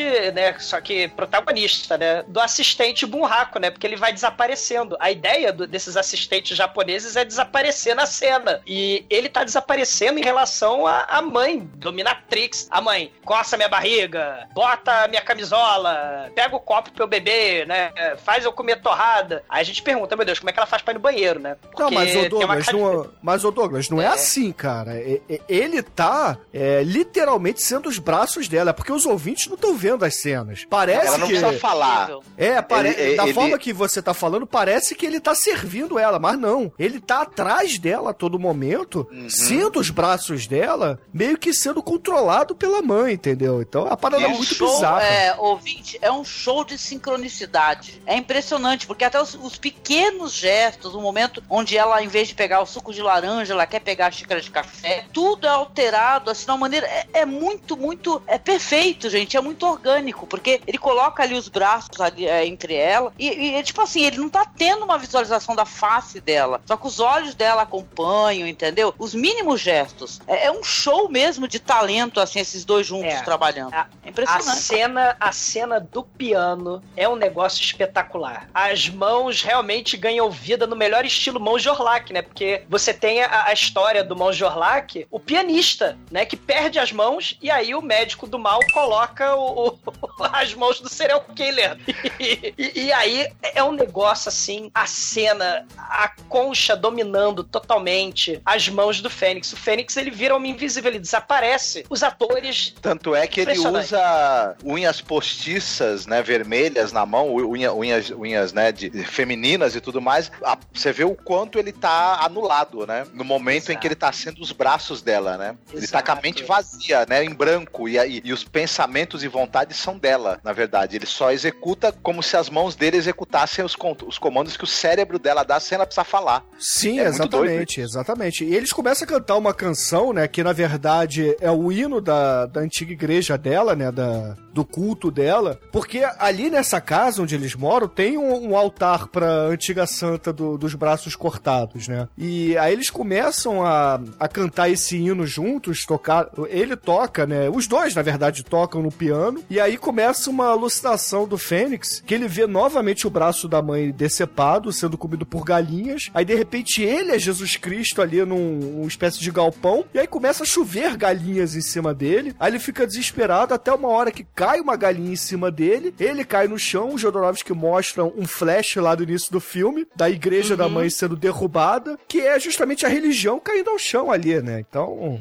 Sim. é, é uma coisa Não, bem, os bem plástica do- mesmo. Todos os filmes do Jodorowsky têm galinhas, se eu não É. me engano. Tem- além de ser um elemento simbólico, também facilita no lanche depois do, do pessoal da equipe. Facilita. filme, né? É. Não, e tem uma coisa assim no, no Holy Mountain, né? O Montanha Sagrada, que também tem uma cena de, é, é, muito parecida com essa, de certa maneira, né? Que tá falando da questão é, comercial da fé, do, do homem que ele bebe, ele fica bêbado, aí quando ele acorda, ele tá cercado por um monte de estátuas de Jesus, das quais ele serviu como modelo, né? E ele vai ficar quebrando essas estátuas e tal, porque elas vão ser vendidas, porque ele é um Jesus, né? Então ele tá tendo a imagem dele vendida, sabe? Isso é muito legal. É mais mais um símbolo ali religioso que ele coloca, né? Iconoclasta, como sempre, o seu Jodorowsky, né? Isso. É muito foda, cara. E a cena do caraca essa das galinhas, cara. E a questão da- do, do, do autoritarismo, né? A gente tem aí a religião, né? O autoritarismo, né? O cristianismo aí, ele sofrendo com a chuva de galinha. E temos também, se a gente voltar pro lado psicológico, a gente tá falando aí da telepatia, não do Aquaman, né? Não é telepatia aquática, é telepatia das mãos, né? Telepatia, é, porque é um troço telepático mesmo. E a gente tem aí o elemento Norman Bates. A casa do Norman Bates tem três andares. Tem o porão do mal, tem a, a, a escada sinistra com a cadeira de balanço, né? E nessa casa do nosso querido Fênix, você também vai ter o porão do mal com segredos terríveis, vai ter a escada e vai ter a, a cadeira de balanço. Só que é uma cadeira de balanço adaptada, porque a cadeira de balanço é muito foda nessa aí, né? Eu Uhum. fico imaginando como é que a mãe faz pra ir no banheiro. Porque o moleque. O Fênix ele faz tudo para a mãe, né? Inclusive faz tricô, né? Se balançando na cadeira de balanço de forma impressionante, com a cadeira de balanço adaptada, né? É, eu sei que o, o filme vai desenrolando e a gente vê ele tentando reproduzir ali o experimento do Homem Invisível pra tentar sumir da sociedade, não Hum. consegue. Eu interpreto isso aí como se fosse uma espécie de suicídio, ele tentando se suicidar e não consegue. Uhum, Sim. Aí Uma ele homenagem também ao James Whale, né? O diretor do Homem Invisível, né? É Mais uma homenagem a Uhum. diretores aí na obra, né? Do. É, o Jodorowsky sempre faz isso, né? Os- o, ouvinte que nunca viu eh, um filme do Jodorowsky, quando ele senta e vê esse aqui, ele fala assim, cara, que viagem. Aí eu só digo o seguinte, e esse aqui é o modo easy, meu irmão. Vai lá ver o, o, o filme hard do, do Jodorowsky, só. Vai, vai lá, vai lá, boa sorte. É. E- ma- mas são elementos comuns, né? Se a gente pensar, por exemplo, desde Fã do Elis, quem, quem viu Fã do Elis, que é um dos filmes loucaços também, que tem a jornada, o Fando tá carregando a Liz, que é paraplégica, então ele seria as pernas dela. Se a gente pensar lá no Fã de Liz, lá no, no, no- no Sim, comecinho sim, lá da carreira dele, né? Então tem esses elementos desde há muito tempo, né? Na obra do Jodorowsky, né? Claro que ele tá carregando a, a Liz no carrinho de mão, né? Mas depois eles perdem o carrinho de mão, né? Porque tem uma série de, de coisas bizarras que vai acontecendo na jornada dele, assim como tem coisas bizarras acontecendo na vida do Fênix. Temos a alucinação com a surucucu dentro da calça, né? Toda vez que ele vê Gente, uma menininha, tem um É símbolo maravilhoso. fálico. Não é menininha, é- é- tá passando o, o, o carro lá anunciando a, a, a santa, A Santa. sabe? Quando ele fica com tesão, Exatamente. é- a- tem uma representação. Gente, é uma das cenas mais legais do filme. Eu gost- adorei muitas, mas essa daí foi maravilhosa, porque ele, tipo assim, que quando ele fica com tesão, tem aquela. Aparece uma cobra imensa saindo assim nas roupas dele, né? Não da braguilha, gente, das roupas. Enorme, é, sabe? Enorme. Mas não, tipo assim, é, não é uma surucucu. É, é aquelas que É. esmagam. É a Olha. fazer um trocadilho, ele fica de piton duro. Olha só. Cara, É porque, mas na aí verdade, ele, tá ele vê a- o corpo dele. É, exatamente. Ele vê a travesti, né? Porque a El Santa, que é uma lutadora, é uma travesti, ele fica apaixonado por ela, ele fica louco por ela. Aí tem essa representação aí da ereção, é, estilo Jodorowsky, né? Que é a jiboia saindo de dentro dele. E aí a, a menina fala assim pra ele, né? A menina não, né? É porque ela tá com uma roupa de menina, mas já é uma mulher, né? Já não, não é mais uma adolescente, É. uma, uma jovem. Isso me fez lembrar aquele filme lá, do Jake Gyllenhaal, que é baseado no livro do Saramago, que as obsessões sexuais do cara são aquela aranha gigante que persegue ele. E aí essa, essa imagem da cobra foi uma, uma, uma representação fantástica dessa coisa do cara que não sabe lidar com as suas obsessões. E, e aí essa menina, ela meio que se oferece pra jantar com ele, né? E como ele tá loucaço pela travesti, né? Ele ficou apaixonadíssimo, ele nem deu bola, nem escutou direito o que a, a moça falou Mas, e meio que eu acho concorda, que- né? mas Eu acho que ela não tá nem representada é, como travesti. A gente vê que é um homem ali, né? E tal, né? Um homem, a face É. dele, etc, né? E tal.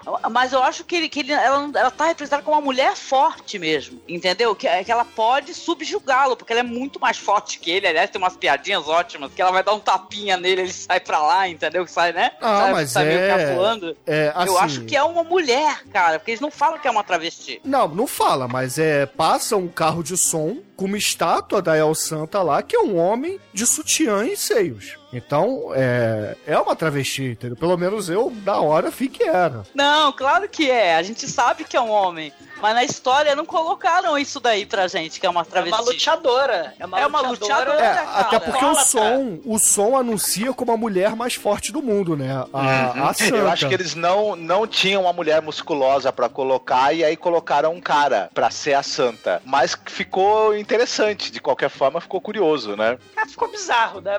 Mas É. a, a luteadora, ele já tá, assim, né? A, a jiboia querendo é, é, enforcar o, pró- o pobre do, do Fênix, né? Então ele já tá tendo, já tá querendo soluções radicais, né? Então ele vai se declarar pra luteadora no vestiário, ele dá uma rosa pra ela e aí fala. Ele acaricia os seios dela, inclusive, né? É, a, a El Santa Blue Demônia, sei lá, né?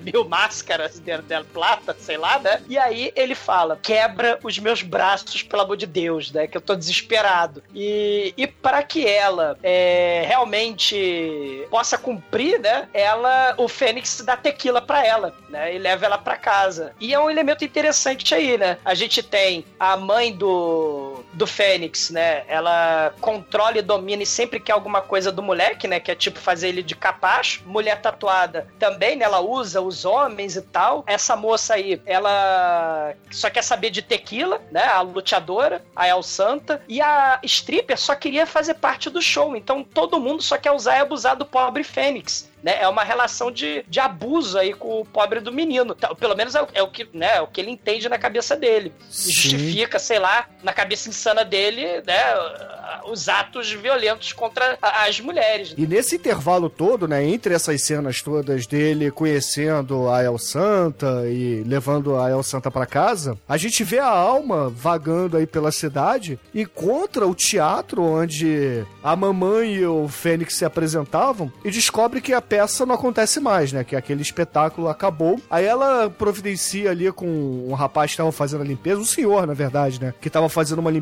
uma foto das mãos do Fênix, né, que era usada ali pra apresentação do, do, do espetáculo. E atrás, né, no verso dessa foto, tem o endereço deles. Aí a alma começa a se dirigir para a casa do Fênix. Sim. E aí o Fênix leva, né, em troca de tequila, a El Santa luteadora pra casa dele. Tem um palco dentro da mansão dele, ele se veste de mandrake, ele virou um garotinho de novo aí, né? Ele tá lá, Fênix Mandrake, e, e o anão com blackface fantasiado de Lotar, ele fala, né? Ele fala que ele é tão poderoso, a magia dele é tão poderosa, que ele transforma a morte em vida. E de certa forma, o que ele vai fazer? Ele vai ressuscitar a mãe, né? A mãe, é, você tem uma múmia, Munra de vida eterna, dentro do sarcófago, e essa múmia Munra de vida eterna dentro do sarcófago, ela fala: antigos espíritos do mal, eu vou virar concha. E ela vira concha. Vira Cleópatra concha, que começa a dar esporro no Fênix, né? Norman, Norman mata a sua namorada. E a gente tem a cena espetacular da El Santa contra o, o Mandrake. É, cara, é, é uma, é uma atuação. Porque a gente tá falando do, da, da qualidade da atuação dos atores, mas essa cena não tinha como não ser melodramática, né, cara? Porque você tem a El Santa e as mãos do, do, do moleque tentando matar a El Santa, fazer, como se ele fosse um zumbi do mal. Então é uma cena muito trash, mas é muito maneira. O corpo dele tá tentando matá-la e você vê na- no rosto dele que transparecendo que ele na verdade não quer fazer isso. E ao mesmo tempo é o aquele alterofilista enorme, né, travestido de, de mulher,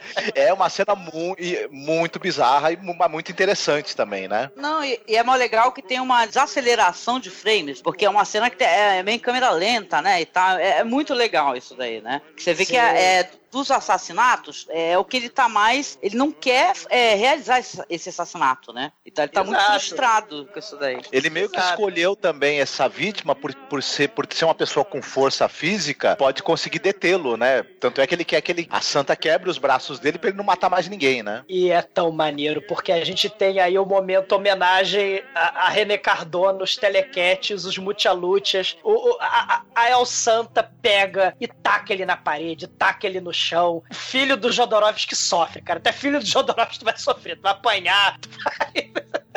vai andar sobre brasa, tá lascado. E a É uma atuação muito física que o, que o que ele exigiu Sim. do filho dele, inclusive com a possibilidade de fraturas reais. né? Exatamente. E a Concha mata a Santa, mata a Santa, mata a Santa com suas próprias mãos. O Fênix, né, fala: Não, eu não quero matar. Cuidado, Santa, eu estou perdendo o controle das minhas mãos, né? Aí você tem, né? Lembra de- das mãos de Orlak, né? E também o Idol Hands, né? que Também tem a mão serial killer, né? A mão preguiçosa que fica possuída por Satanás. Exatamente, cara. É um filme muito trash junto com. É uma cena muito trash, mas é maneiríssima essa cena, cara. Pois é, aí a Santa arremessa o Fênix lá no palco, a mamãe Cleópatra sem braços vira pro Fênix e fala assim: É, meu filho, você não conseguiu na porrada? Faz o seguinte: tem a espada ali atrás da cortina, pega e mata a Santa. Vai lá, use a espada.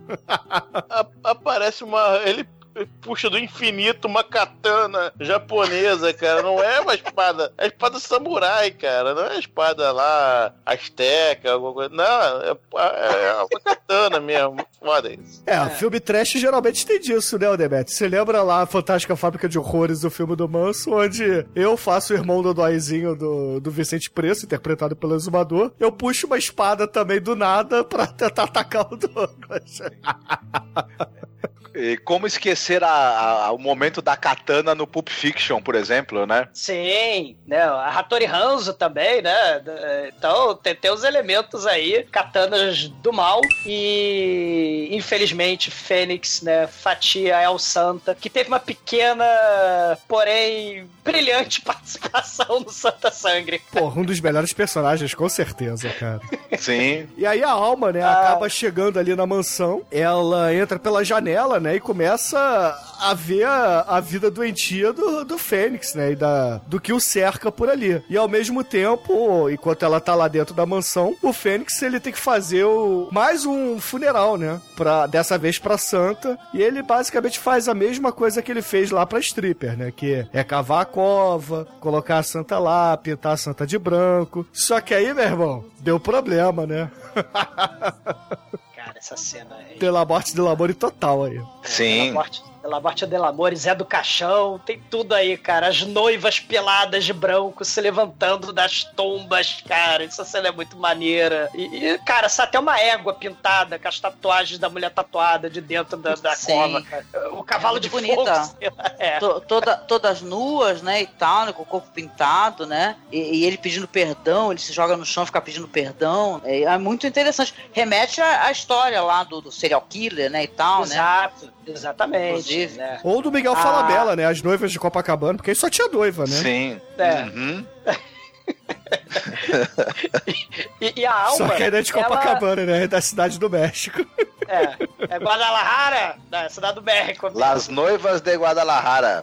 E, né? Mas a, a alma, enquanto isso, tá passando pelo porão do mal. Ela vê uma cama suspeita que tem um cadáver, aparentemente um cadáver suspeito na cama velha e decrépita. E ela vê um camarim. E ela começa a passar a maquiagem de mímica na cara dela. Né? Ela faz também a metamorfose suprema aí. Todo mundo faz metamorfose dos filmes do Jodorowsky. E o Félix começa a ter uma metamorfose de destruição da mente, do pouco que sobrou da mente dele. Ele sai, minha mente está sendo destruída, não! Daí ele sai correndo e ele vai pro porão do mal. Ele encontra a alma toda maquiada, eles dançam em nome né, do amor e se beijam. E claro, toda vez que o pobre do Fênix quer namorar, aparece a mãe controladora perturbando ele. Né? Eu acho que vale a pena também a gente é, ressaltar que quando a gente vê o, o Fênix com a mãe e eles estão sozinhos, a casa tá toda limpa, toda arrumada. E quando a, a alma entra na casa é,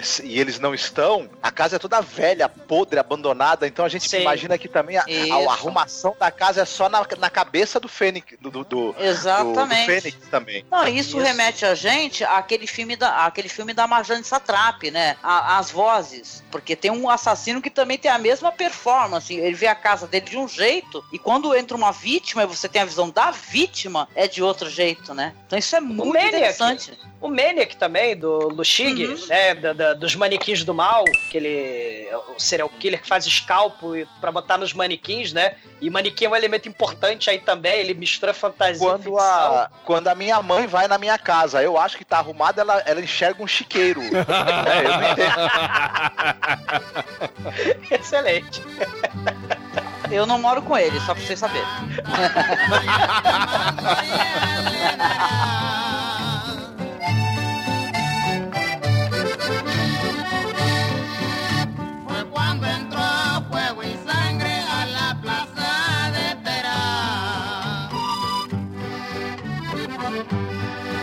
Mas, mas a clérica do mal, né? A nossa querida monja Santa Sangre, a Concha, ela, né, tá com aquele modelito braços decepados maçonaria. Agora pergunta, como é que ela trocou de braço, né? Quer dizer, como é que ela trocou de roupa se ela tem os braços E não só mal, isso, né, Douglas. Ela, você olha agora pro rosto da mãe, a mãe já não tá mais bonita, não tá mais é, maquiada, bem aparente. Agora ela tá bem acabada, tá com cara de má, entendeu? Então é você. chefe de fase final, né? Tipo a mãe do moleque lá do Fome Animal, né?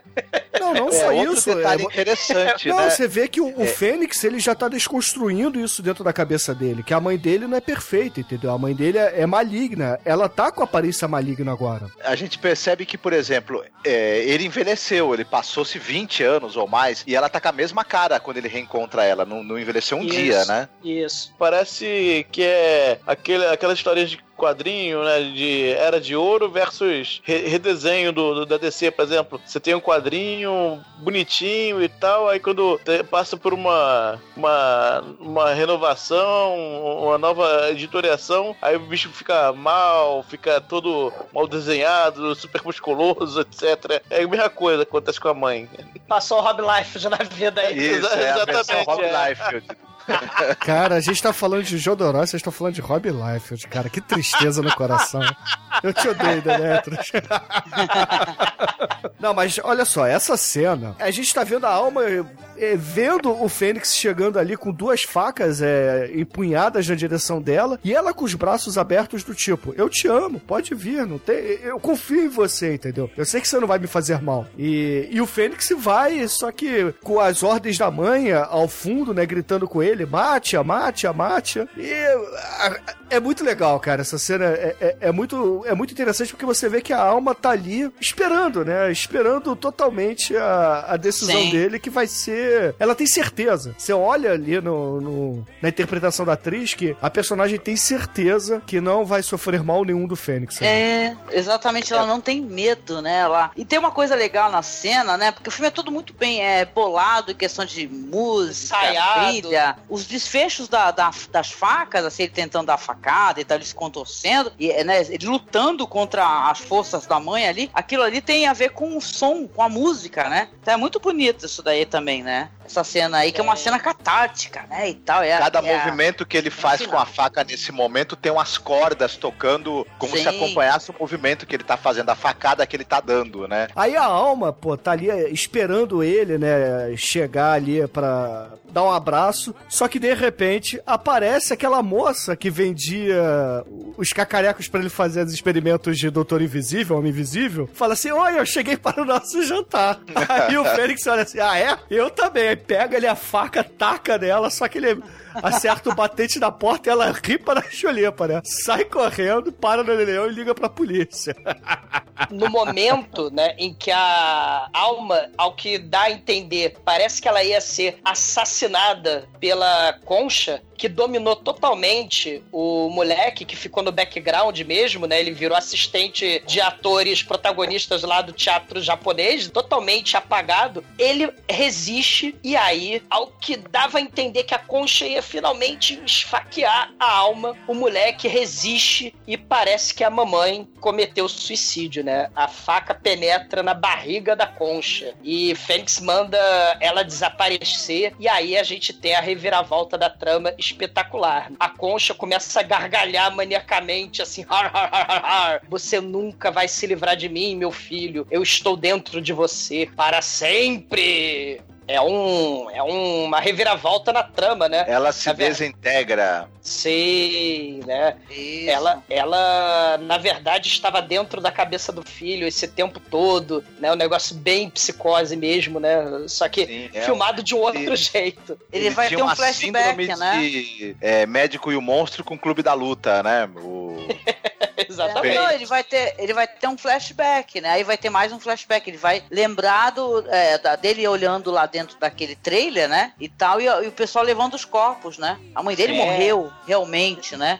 E a, e a alma vai mostrar pra ele na cama, ela vai levar ele, vai mostrar que ela, na verdade, estava com um ele estava com um boneco, né? De ventríloco, né? É. Fazendo todas aquelas manipulações sozinho. Sim. O legal nisso tudo aí é que ele tá recebendo a informação da alma que a mãe era de mentira, mas ao mesmo tempo ele tá vendo outros elementos do passado dele, como o anão Aladim e os palhaços, né? E Sim. Ele ainda tá, tá meio a meio, né? Ele ainda tá na- no mundo da, da paranoia, ma- e- mas tá começando a ver a realidade novamente, né? Então, ele meio que É, tá se verdade. despedindo das coisas. Uhum. Tanto o Aladim quanto os palhaços, eles vão aos poucos se despedindo dele e eles vão desaparecendo também. E a gente começa a perceber que tudo era, eram peças dessa fantasia que ele tinha criado, né? É interessante, o, o boneco da mãe, é, a gente controla o boneco. Na verdade, ele era controlado pelo boneco, que na verdade era ele mesmo, né? Tudo era um grande meio dele justificar pra si mesmo, né? Ah, os problemas, as, as, as fugas que ele tinha do, do trauma que ele teve ali anos atrás, né? De presenciar a,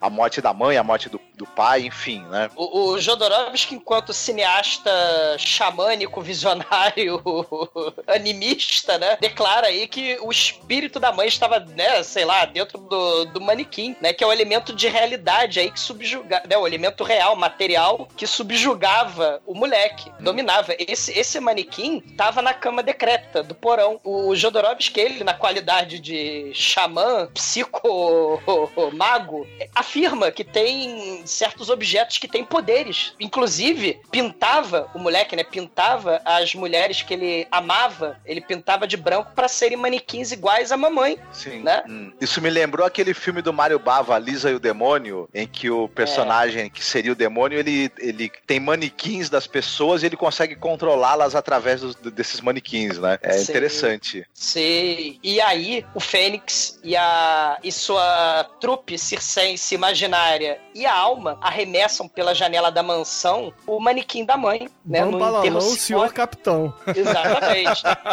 Exatamente. No enterro simbólico, tipo o enterro do elefante, né? Que não tacaram a mamãe manequim pelo, pelo precipício, né? O que nem o elefante, pobre do elefante. Mas tacaram pela janela da mansão Bates, né? Defenestraram a mamãe Bates aí. E aí o corpo da, do manequim, né? Eu vou chamar de corpo porque pro Fênix era real. Ele pega o manequim também da, da santa, né? Dessa que estava no altar, ah, lá do início do filme, que ele reproduziu numa manequim também. Despedaça no chão. A alma pega ali algumas velas de sete dias que estavam ali destruídas, né? Dos ataques de piti do próprio Fênix. Começa a atacar fogo nos manequins. Aí nessa Sim. hora que os palhaços vão sumindo um a um, a alma vai tirando as unhas postiças do, do Fênix, e a gente vai vendo que, pô, quando sai a última unha postiça, agora acabou qualquer tipo de conexão com a paranoia, com a loucura dele, né? Ele parece Esse- que voltou à realidade. Vocês elemento... lembram da cena que a alma, é, no, no início do filme, ela tem medo de passar na corda bamba que tá pegando fogo? Isso. Agora e agora, nesse momento, é, ela toca fogo nos manequins, ela também venceu esse medo dela, né?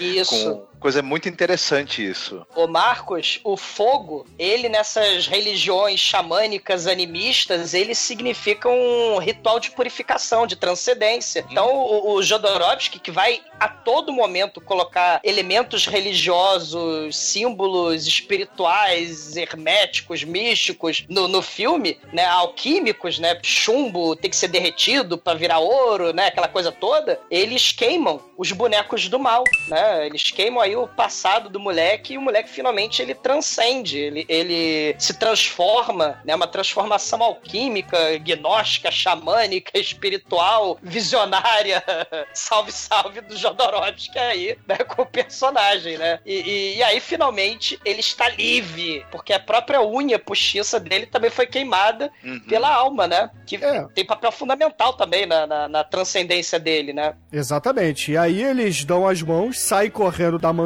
só que lá fora tá a polícia, né? E aí a polícia vira pra eles e grita, né? Mãos para os altos, levantem suas mãos. A Alma, apesar de não ouvir, ela sabe o gesto universal de polícia apontando arma, levanta a mão. Freeze! E É. o Fênix olha pras mãos, né? E deve ter pensado assim: caramba, estas mãos são minhas, não são da minha mãe. Então eu estou livre e ao mesmo tempo não estou livre, né? Aí levanta a mão. É espetacular, cara. Né? Ele está livre da mamãe dominadora. Finalmente ele está livre para ser preso. Essa Pra ele, é- bonita. Esse É. gesto de levantar a mão pra ser preso, ao mesmo tempo é o maior gesto de libertação possível, né? Dele Sim. perceber que ele tá levantando as mãos por vontade própria, sem estar guiado, né? Exatamente, cara. E não sei se isso tem a ver ou não, de estar guiado ou não, mas o Jodorowsky congela o final do filme e coloca um salmo lá, né? Apesar dele ter destruído a religião, né? Ele deu a entender isso na cena da galinha, que a religião foi a- abaixo, né? Mas ele mostra que, pô, a religião tá ali citando um salmo, né? Se é um salmo real ou não, eu não sei, mas ele coloca lá e diz que, pô, na verdade, tem a religião ainda, né? Então, não- ela não terminou, ela não acabou. Mas É, o ele- filme ele- acaba, né? Ele critica, mas ele também se apropria, né? Dentro da obra de arte. Isso é interessante. E o filme termina aí dessa maneira bem, bem interessante, deixando muito pra se refletir. É, e é justamente um salmo falando de, de mãos, de ser guiado, né? A alma sendo guiada por Uhum. mãos, etc. A mão que balança o berço é a mão que domina o mundo. Ah, excelente.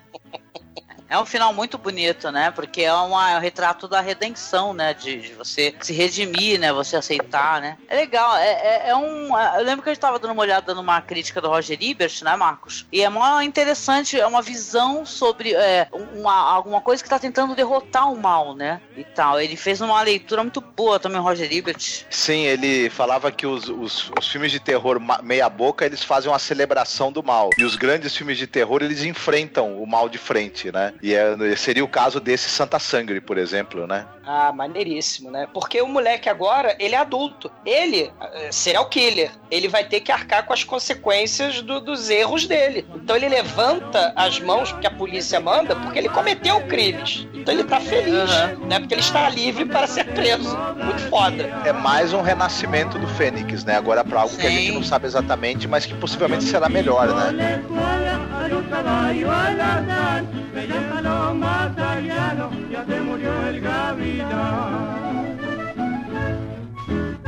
Existem muitas coisas melhores que transar, como por exemplo ouvir o podcast toda semana.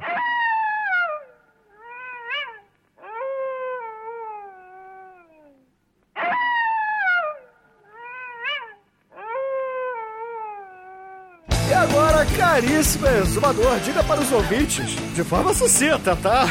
Não seja Ah, como o. Jodorowsky.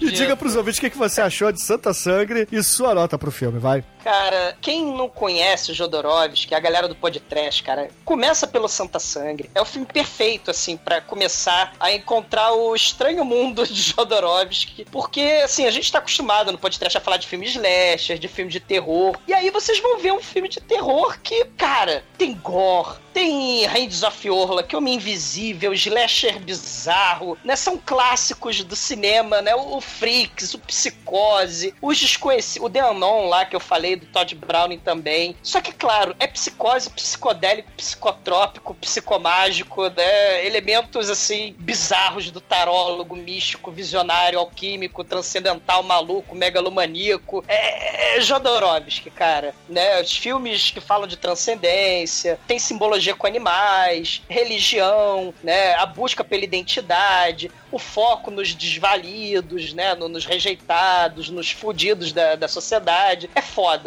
Com muita homenagem ao México também, né? A igreja lá da Virgem de Guadalupe, popular, né? A piscina de sangue, a Mucha Lucha com a, com a El Santa, o circo, tudo é muito foda, cara. O mestre do bizarro, né? Mestre do, do, do grotesco. Hollywood deu porrada nele, mas ele tá nem aí, ele continua fazendo cinema, né? É revolucionário, visionário, né? Assim, cinema independente sem concessão. É, é, é viva a loucura do Jodorowsky, cara. O cinema precisa disso, a arte precisa disso. Viva o caos, viva o pânico, viva Jodorowsky, né? Viva levantando aí os braços todo mundo, telepatia aquática, mão pra cima, né? Nota 5 aí pro, pro Jodorowsky, seu enterro de elefante inesquecível, cara.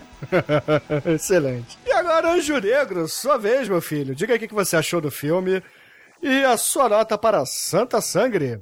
Cara, o filme é a mega viagem, né? Como já foi dito todo mundo, né? Mas a gente vê muitos elementos de filmes que a gente gosta nesse filme. Por exemplo, Clube da Luta, né? Enfim, são várias coisas que você vai pegando durante o filme e vai, você vai botando identificação em coisas modernas. Ou seja, o cara tá fazendo há 20 anos atrás o que os caras. Há 30 anos atrás o que os caras estão fazendo a 20. É mais ou menos como o Zé do Caixão e os slasher americanos, né? né? É, é bem à frente do, do, do, tempo, assim, né? Esse tipo de, de distorção moral, mental, assim. É... E você não vê isso no filme, nos filmes da, da época, 89 filmes, se não me engano, né? Você não vai ter um filme de terror em 89 parecido com esse, nem de longe. E, cara, o filme é muito louco. A, o, o cara bancando os braços da mãe. É incrível, impecável, perfeito. Cara, esse filme, na loucura toda dele, só tem uma nota, a nota 5, cara.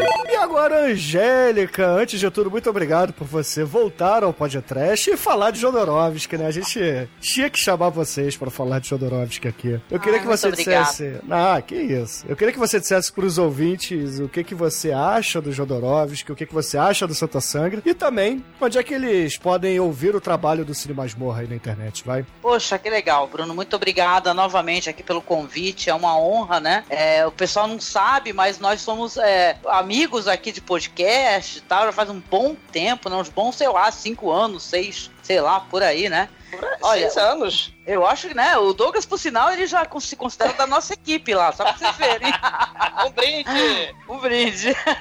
Mas assim, o Jodorowsky, ele é um dos cineastas que eu mais gosto, gente. É, é, e não é porque só porque ele é uma experimentação. Sim, porque cinema é, ele precisa ser experimentação. Cinema é diversão, sim, é pra rir, pra né, pegar as tosquices, ficar analisando as tosquices. Mas o, o Jodorowsky é, é, é, um exercício de você apreciar é, cinema e ficar buscando camadas, assim, do que ele quer mostrar. Ele é um cara foda, cineasta, poeta, um homem de teatro, discípulo do Marcel Marceau, surrealista, escritor, né? Ele tem livros, né? É roteirista de quadrinho, ele é, é um artista multimídia, entendeu? O Jodorowsky, ele é uma homenagem às artes, à vivência dele, às artes. Ele tem um olhar maravilhoso, subversivo, como a arte tem que ser, subversiva, né? A estética do, do grotesco, quando a gente fala, chama um filme dele de grotesco, é um elogio, porque não é o grotesco, é o grotesco em confrontação, por exemplo, a, a, aquela coisa é, assimétrica, é, aquela coisa contra aquela, aquela beleza, é, da, por exemplo, das virtudes da beleza grega, sabe? Então é uma coisa muito mais humana, muito, é. muito mais agressiva, animalesca, sabe? É, é, ele, é, ele é o homem da imprevisibilidade da natureza humana. Então o que ele coloca no, no, nos filmes, no cinema dele, na, nos quadrinhos, nos roteiros que ele escreve, é de uma beleza e de uma força muito grande, entendeu? Então quando a gente fala para você, é, ouvinte, você assistir coisas do Jodorowsky, começar por Santa Sangue, é dos seus trabalhos é mais palatáveis, ele tem alguns filmes que ele foi é, bem feliz assim de estar dentro de uma produção onde ele não teve liberdade, sabe? Ele foi bem difícil para ele trabalhar, com gente enchendo o saco dele. Santa Sangue ele tá ali solto, entendeu? O, os caras lá, o, o Cláudio Argento, ele pode até não ter é, ficado é,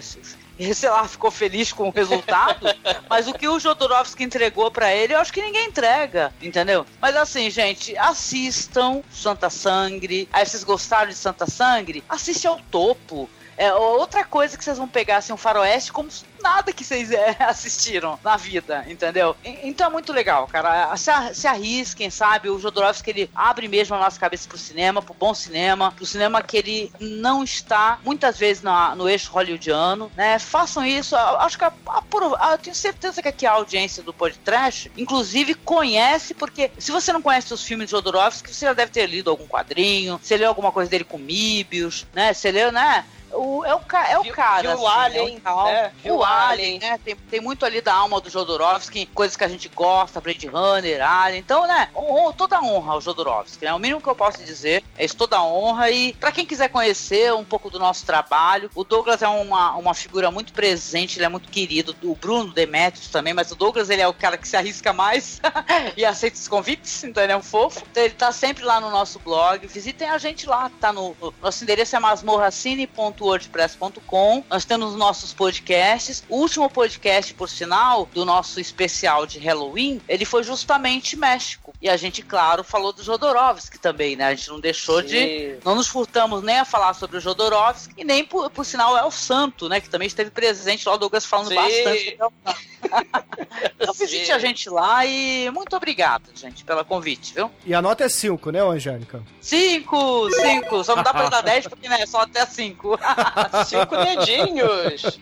Sim. E Marcos, você também, meu filho. Muito obrigado por você voltar ao podcast. É um prazer sempre receber você, Angélica. E Jodorowsky, né, cara? Jodorowsky, o que, que você acha dele, do Santa Sangre? E se você quiser dar mais algum recado também, mais algum endereço aí na internet, sinta-se à vontade, por favor. Opa, em primeiro lugar, bri- obrigado por vocês terem é, convidado pra gravar esse filme, porque foi uma oportunidade de eu reassisti-lo. Inclusive, foi uma experiência até melhor do que da primeira vez. Então eu tava muito, muito animado pra gravar esse, pod, esse podcast com vocês sobre o, Pô, eu, eu o também, Santa cara. Sangre. Eu revi o Santa Sangre e eu tenho que agradecer essa gravação também, porque fazia muito tempo que eu não via e melhorou, né? Parece que ele melhora. É, é legal isso, né?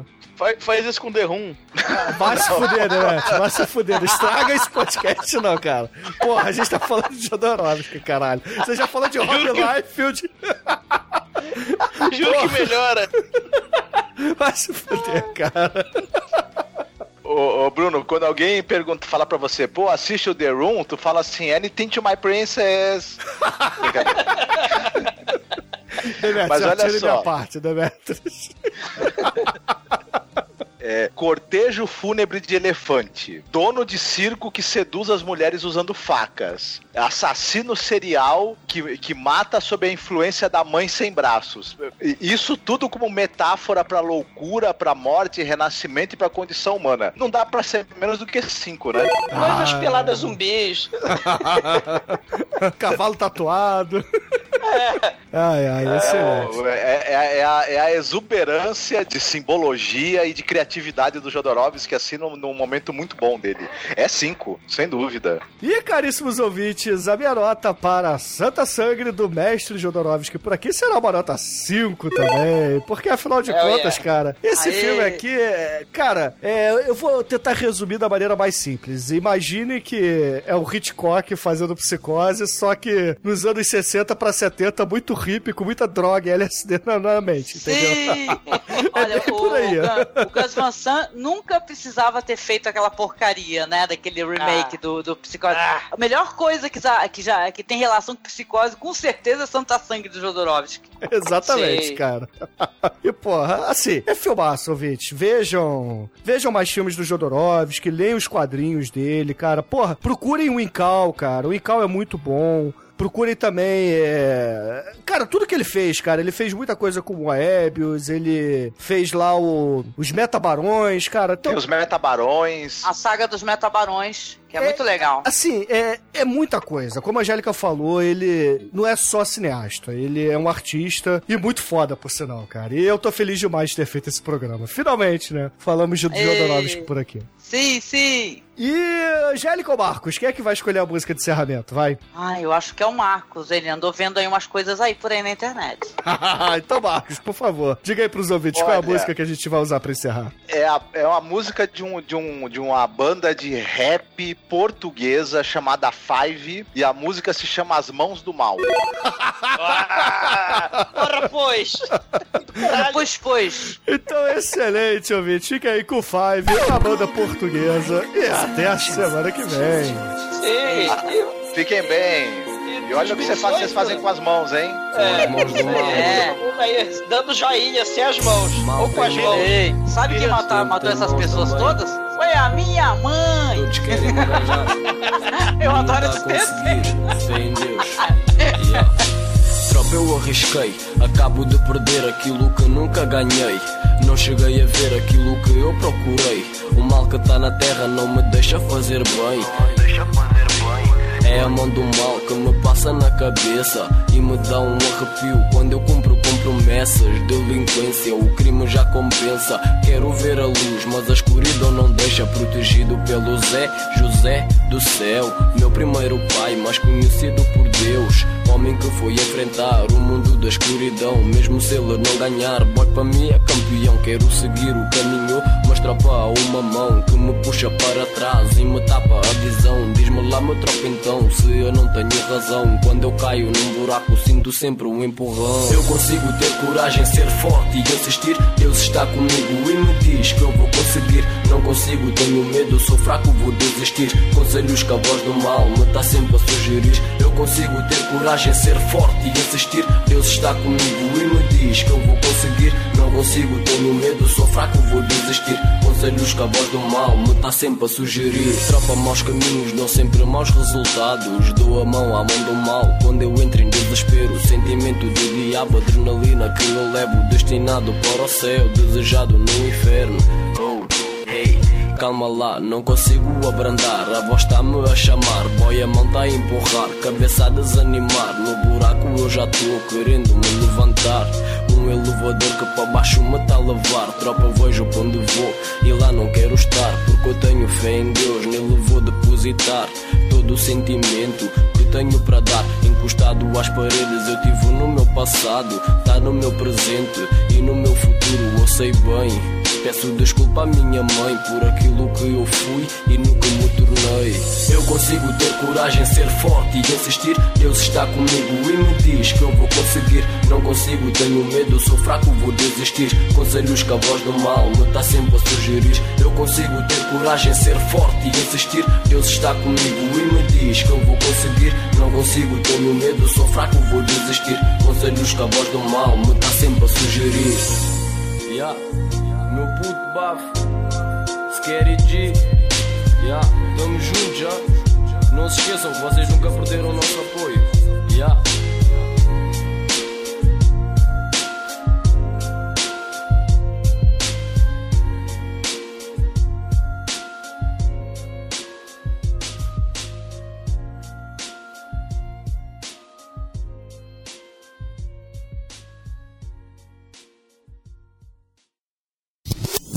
Espera só, porque acho que a minha gata, a minha gata tá miando. Mu- Muta aí o teu fone, fofo. Deixa eu jogar um sapato nela rapidinho. Para aqui, desgraça. Porra de gata doida. Tá aqui na minha porta. Nhau. Então passou, gente. Mata Mas a santa aí- gata. Não, eu amo meus gatos, só quando eu tô gravando elas começam a miar na minha porta. Ah, então.